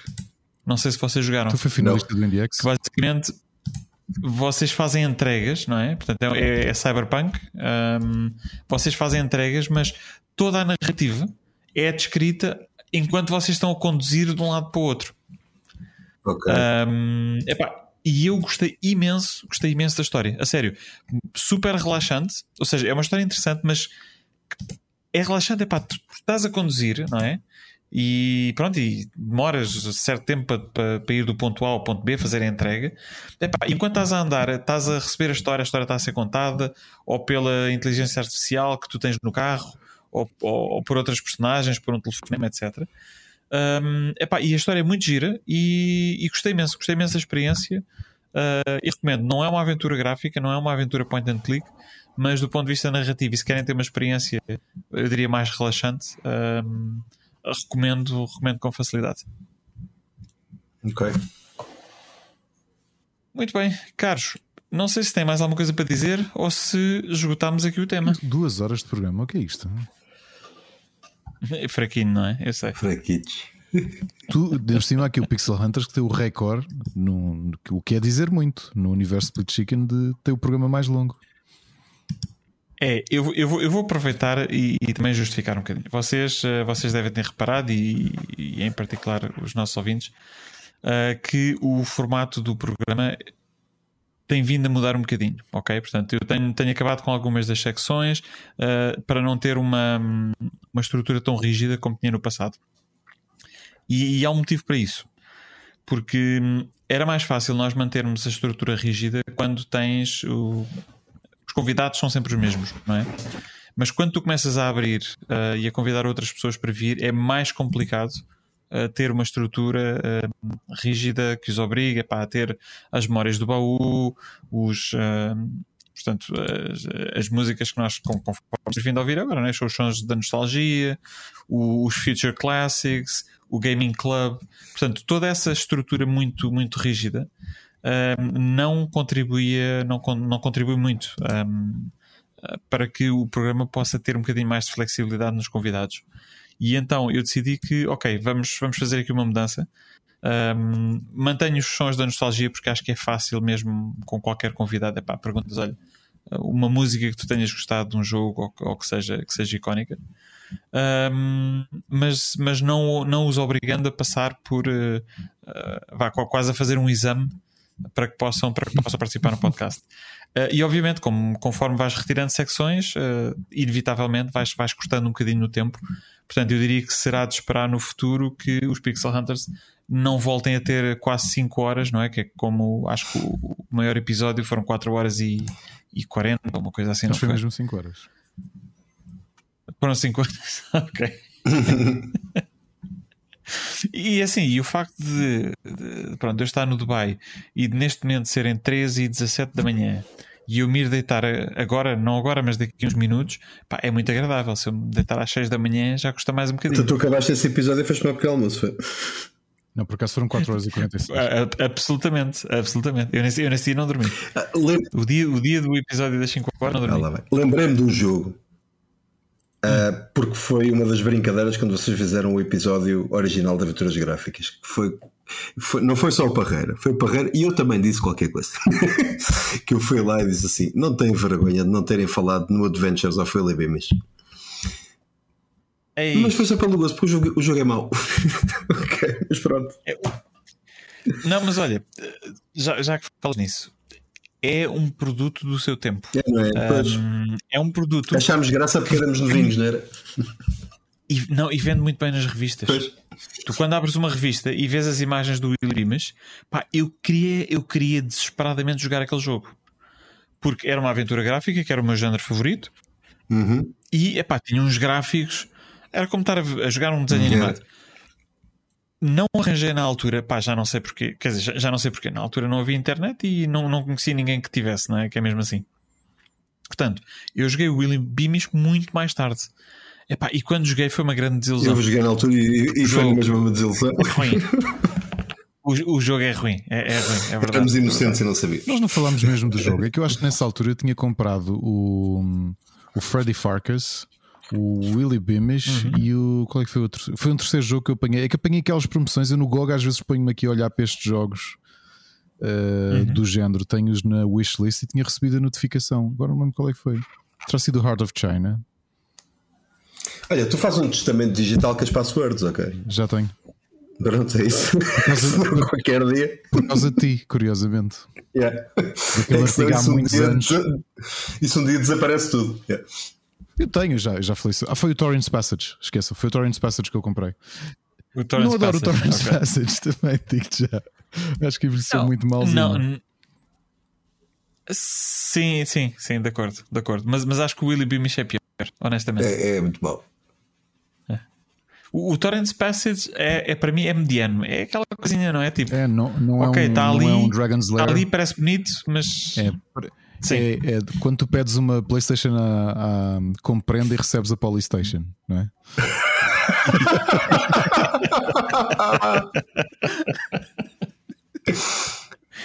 é, é isso exatamente. Pronto. Muito Mas, bem, caros, Blade, olha, querem- Blade Runner só para não ficar Willy Beam, mas como fim. Pronto. Pronto. Vamos jogar Blade Runner, vá. Vai, vai tudo jogar Vamos jogar Blade Blade Runner. Runner. Parece-me bem. Querem- Tem mais alguma recomendação, alguma coisa que queiram dizer antes de nós fecharmos? Acho que agora já ninguém se vai se queixar que a gente não esgotou o tema, não é? Joguem point and clicks, pessoal, a sério. Yeah. Larguem o Starfield e É, esses jogos tão- assim que já não. São tão bons os jogos. Apetecia-me de- fazer um de- programa, eu digo, isto é um desabafo. Eu, eu espero que o Rui me ature na segunda-feira. ah, que é. Hum.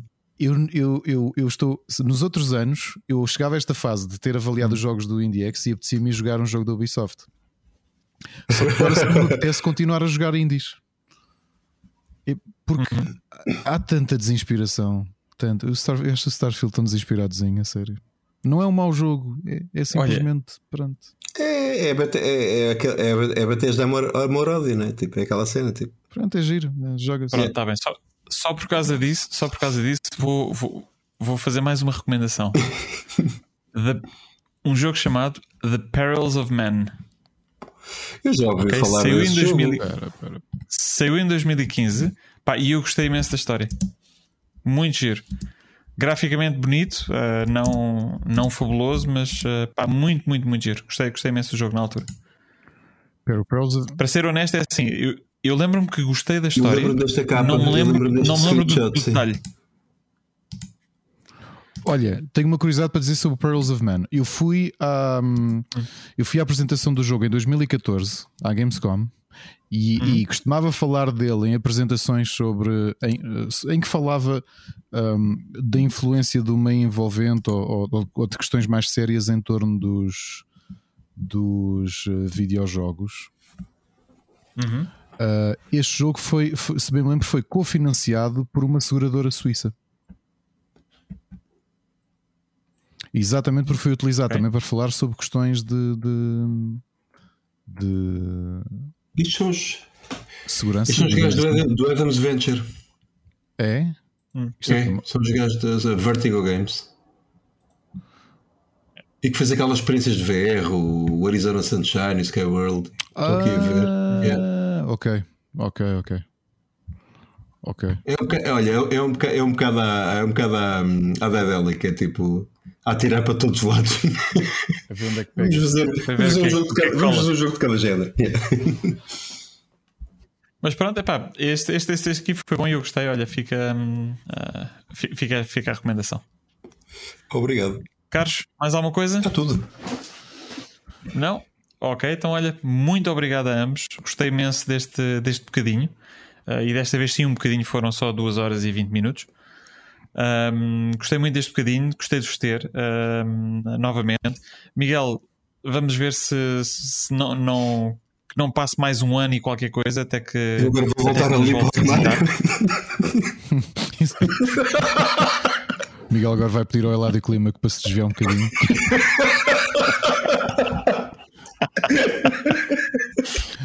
Já agora, se, vir, se vires a Ricardo, Ana do Carmo, que também diz. apresentava os Jogos Sem Fronteiras, manda-lhe um abraço. E a Ruth Rita, mas quando ela já morreu. É pá, agora foi. Ah, Mas lembrei-me a seguir, lembrei-me a seguir, desculpa.